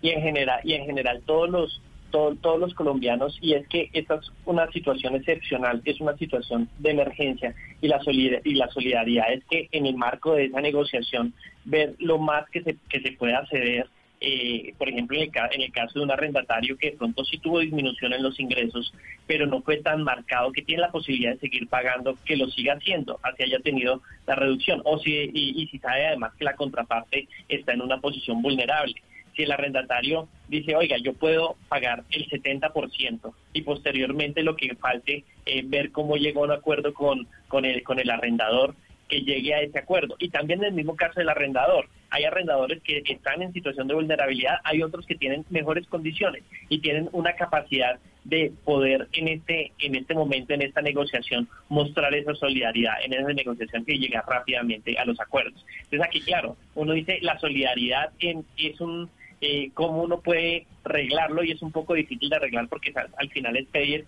eh, pedirle a todos los ciudadanos que en estas negociaciones eh, vayan hasta donde más puedan ir eh, en la forma de ser. Y quisiera solamente complementar un poco la respuesta del doctor Miguel respecto a lo de propiedad horizontal.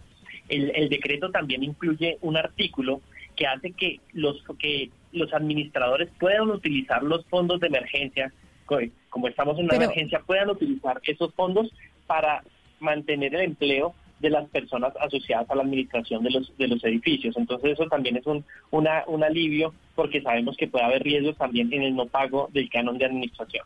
Pero entonces me pregunta, me, me dice el oyente, claro, pero entonces eh, a qué a qué renuncian, digamos los los eh, estas aseguradoras y las inmobiliarias, a qué estarían renunciando. Por ejemplo, eh, por darle un solo ejemplo, la comisión del 10%, ¿a qué se estaría renunciando? En ese sentido, aprovechando la, pregunta, el concepto de solidaridad no es un concepto jurídico en este caso, sino es un concepto, es un llamado a la, a la, la solidaridad, a la solidaridad social, ¿sí? valga la redundancia, para entre todos buscar una solución al tema.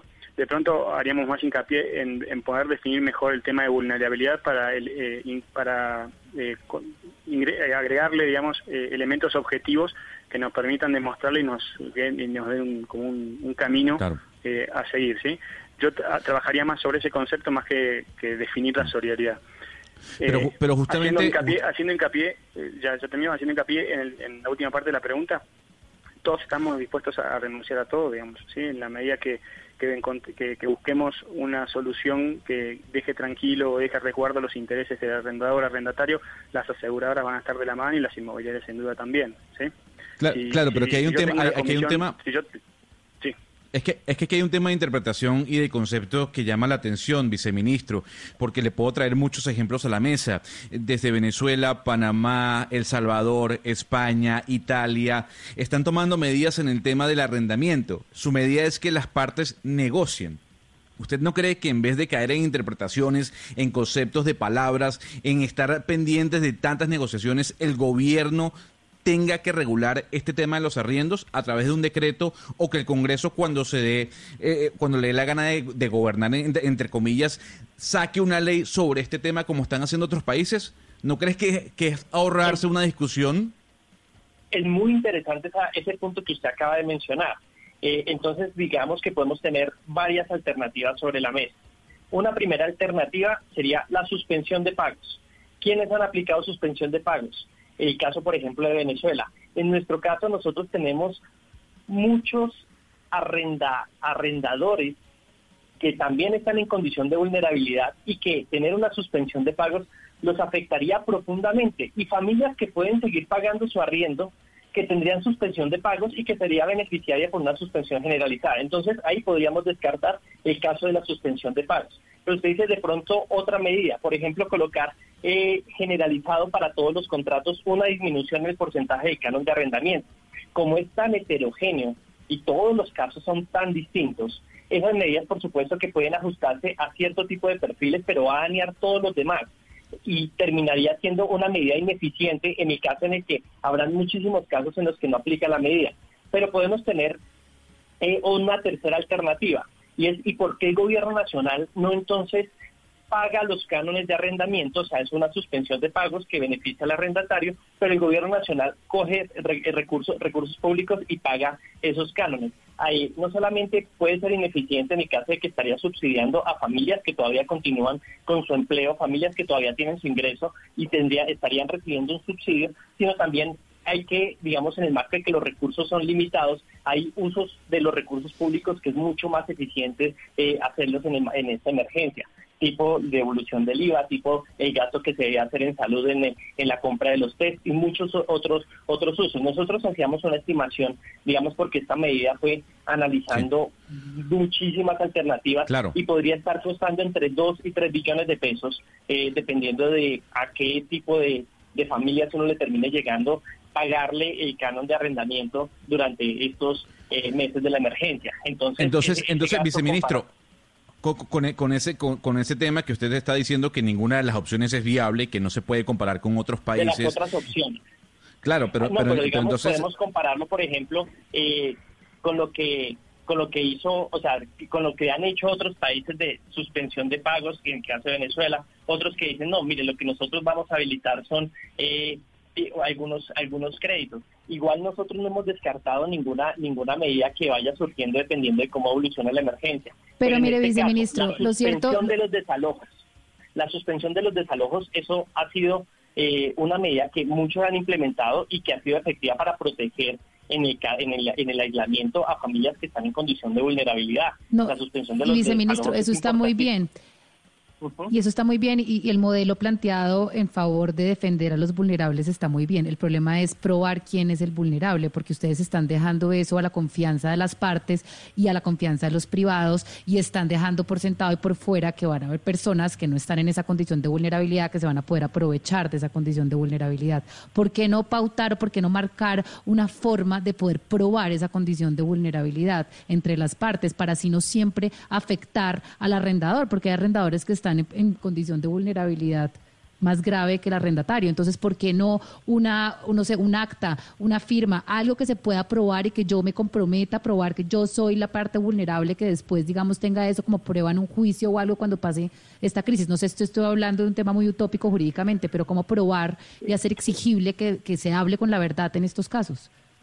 Y no poco, y, no solamente el tema, digamos, de jurídicamente cómo sería el caso, sino también que eso parte de una realidad de cómo es nuestro mercado laboral, donde un porcentaje muy importante es informal, donde eh, y ese porcentaje informal es difícil a veces saber cuáles son los ingresos reales de las familias. de hecho, este, digamos, esta situación eh, es muy clara cuando se, se trabajan los temas tributarios. Es difícil saber exactamente cuál es el ingreso de la familia, cuándo hay variaciones Pero en el ingreso. Pero mire, viceministro, hablemos de cuándo va a estar listo el decreto, porque todo lo que hemos hablado aquí es pura especulación y una socialización de lo que ustedes están haciendo. ¿Cuándo vamos a tener listo el decreto para que la gente pueda entrar a la página de Internet del Ministerio de Vivienda y revisar la normatividad que se estipula desde esta cartera? ¿Ustedes tienen listo ese decreto cuándo? El, el decreto, el decreto ya está, ya está listo, debería estar firmado entre, entre hoy y mañana. Y ese, ese decreto, ese decreto que ya está listo, ya está publicado el borrador para que la gente lo pueda ir consultando o no? Lo hemos, lo hemos socializado ampliamente, digamos, y a las personas que nos los han pedido, lo hemos, eh, lo, lo hemos transmitido para que lo vayan revisando. Hay puntos muy especiales sobre aspectos de norma que nosotros estamos eh, ajustando, pero en términos generales el propósito y los artículos están están listos. Claro, pero entonces, pero como cuando no, hasta que no tengamos decreto no tenemos normatividad. Entonces, ¿cuándo está el decreto listo para que la gente lo pueda consultar? Porque evidentemente aquí estamos socializando qué se puede hacer, las aseguradoras dicen que sí van a cumplir, las inmobiliarias dicen acá todos vamos a perder, todos vamos a poner de nuestra parte, pero el decreto como tal, esa norma que dice Valeria, bueno, pero ¿cómo estipulamos quién es vulnerable, quién no, etcétera, etcétera? ¿Cuáles las reglas para locales comerciales, para vivienda, para centros médicos? ¿Cuándo está listo?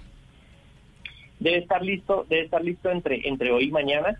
Eh, hay un punto importante que tú, que, que tú mencionas, es el decreto no, no se concentra en definiciones de quién es vulnerable y quién no. El decreto no, eh, lo que hace es suspende los desalosos, el decreto suspende los intereses de mora, eh, suspende los castigos, eh, los castigos, eh, congela el precio de los arrendamientos y extiende los contratos que tengan terminación en este en este momento hasta finalizar la emergencia. O sea, en cuanto a la redacción del, del decreto, no no se meten los asuntos de vulnerabilidad ni muchos otros detalles que son derivaciones que nosotros hacemos a partir de las medidas que implementa el gobierno nacional Pues digamos que en la práctica eh, son esas cuatro medidas así tal cual como están y lo que y lo que digamos están en, la última revisión es la referencia a las normas que se hace que se que, ¿Y dónde, blindado jurídicamente. Viceministro, ¿y dónde la gente porque me piden los oyentes que le pregunte dónde puede consultar el borrador?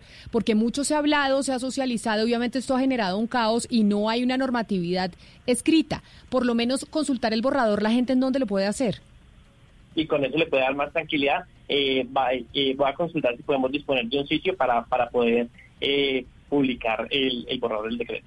Perfecto, me parece buenísimo, viceministro, porque de resto simplemente estamos discutiendo hipotéticos y no la normatividad como tal. Viceministro de Vivienda, Carlos Ruiz, mil gracias por habernos acompañado, por haber estado con nosotros, habernos explicado y quedamos pendientes de dónde podemos ver el borrador del decreto.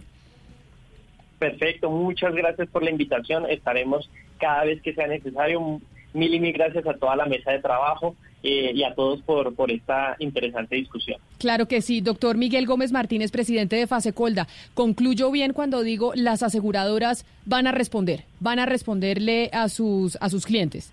Las aseguradoras obviamente van a analizar caso por caso y ahí donde se justifique, naturalmente responderán, sí señora caso por caso, por ahí es donde me sale el doctor Pombo y dice, lo, la pregunta que usted hizo, Rodrigo, sobre esa, ese puntico que cuando firmamos el contrato no vimos y de pronto las aseguradoras se me van a salir por ahí.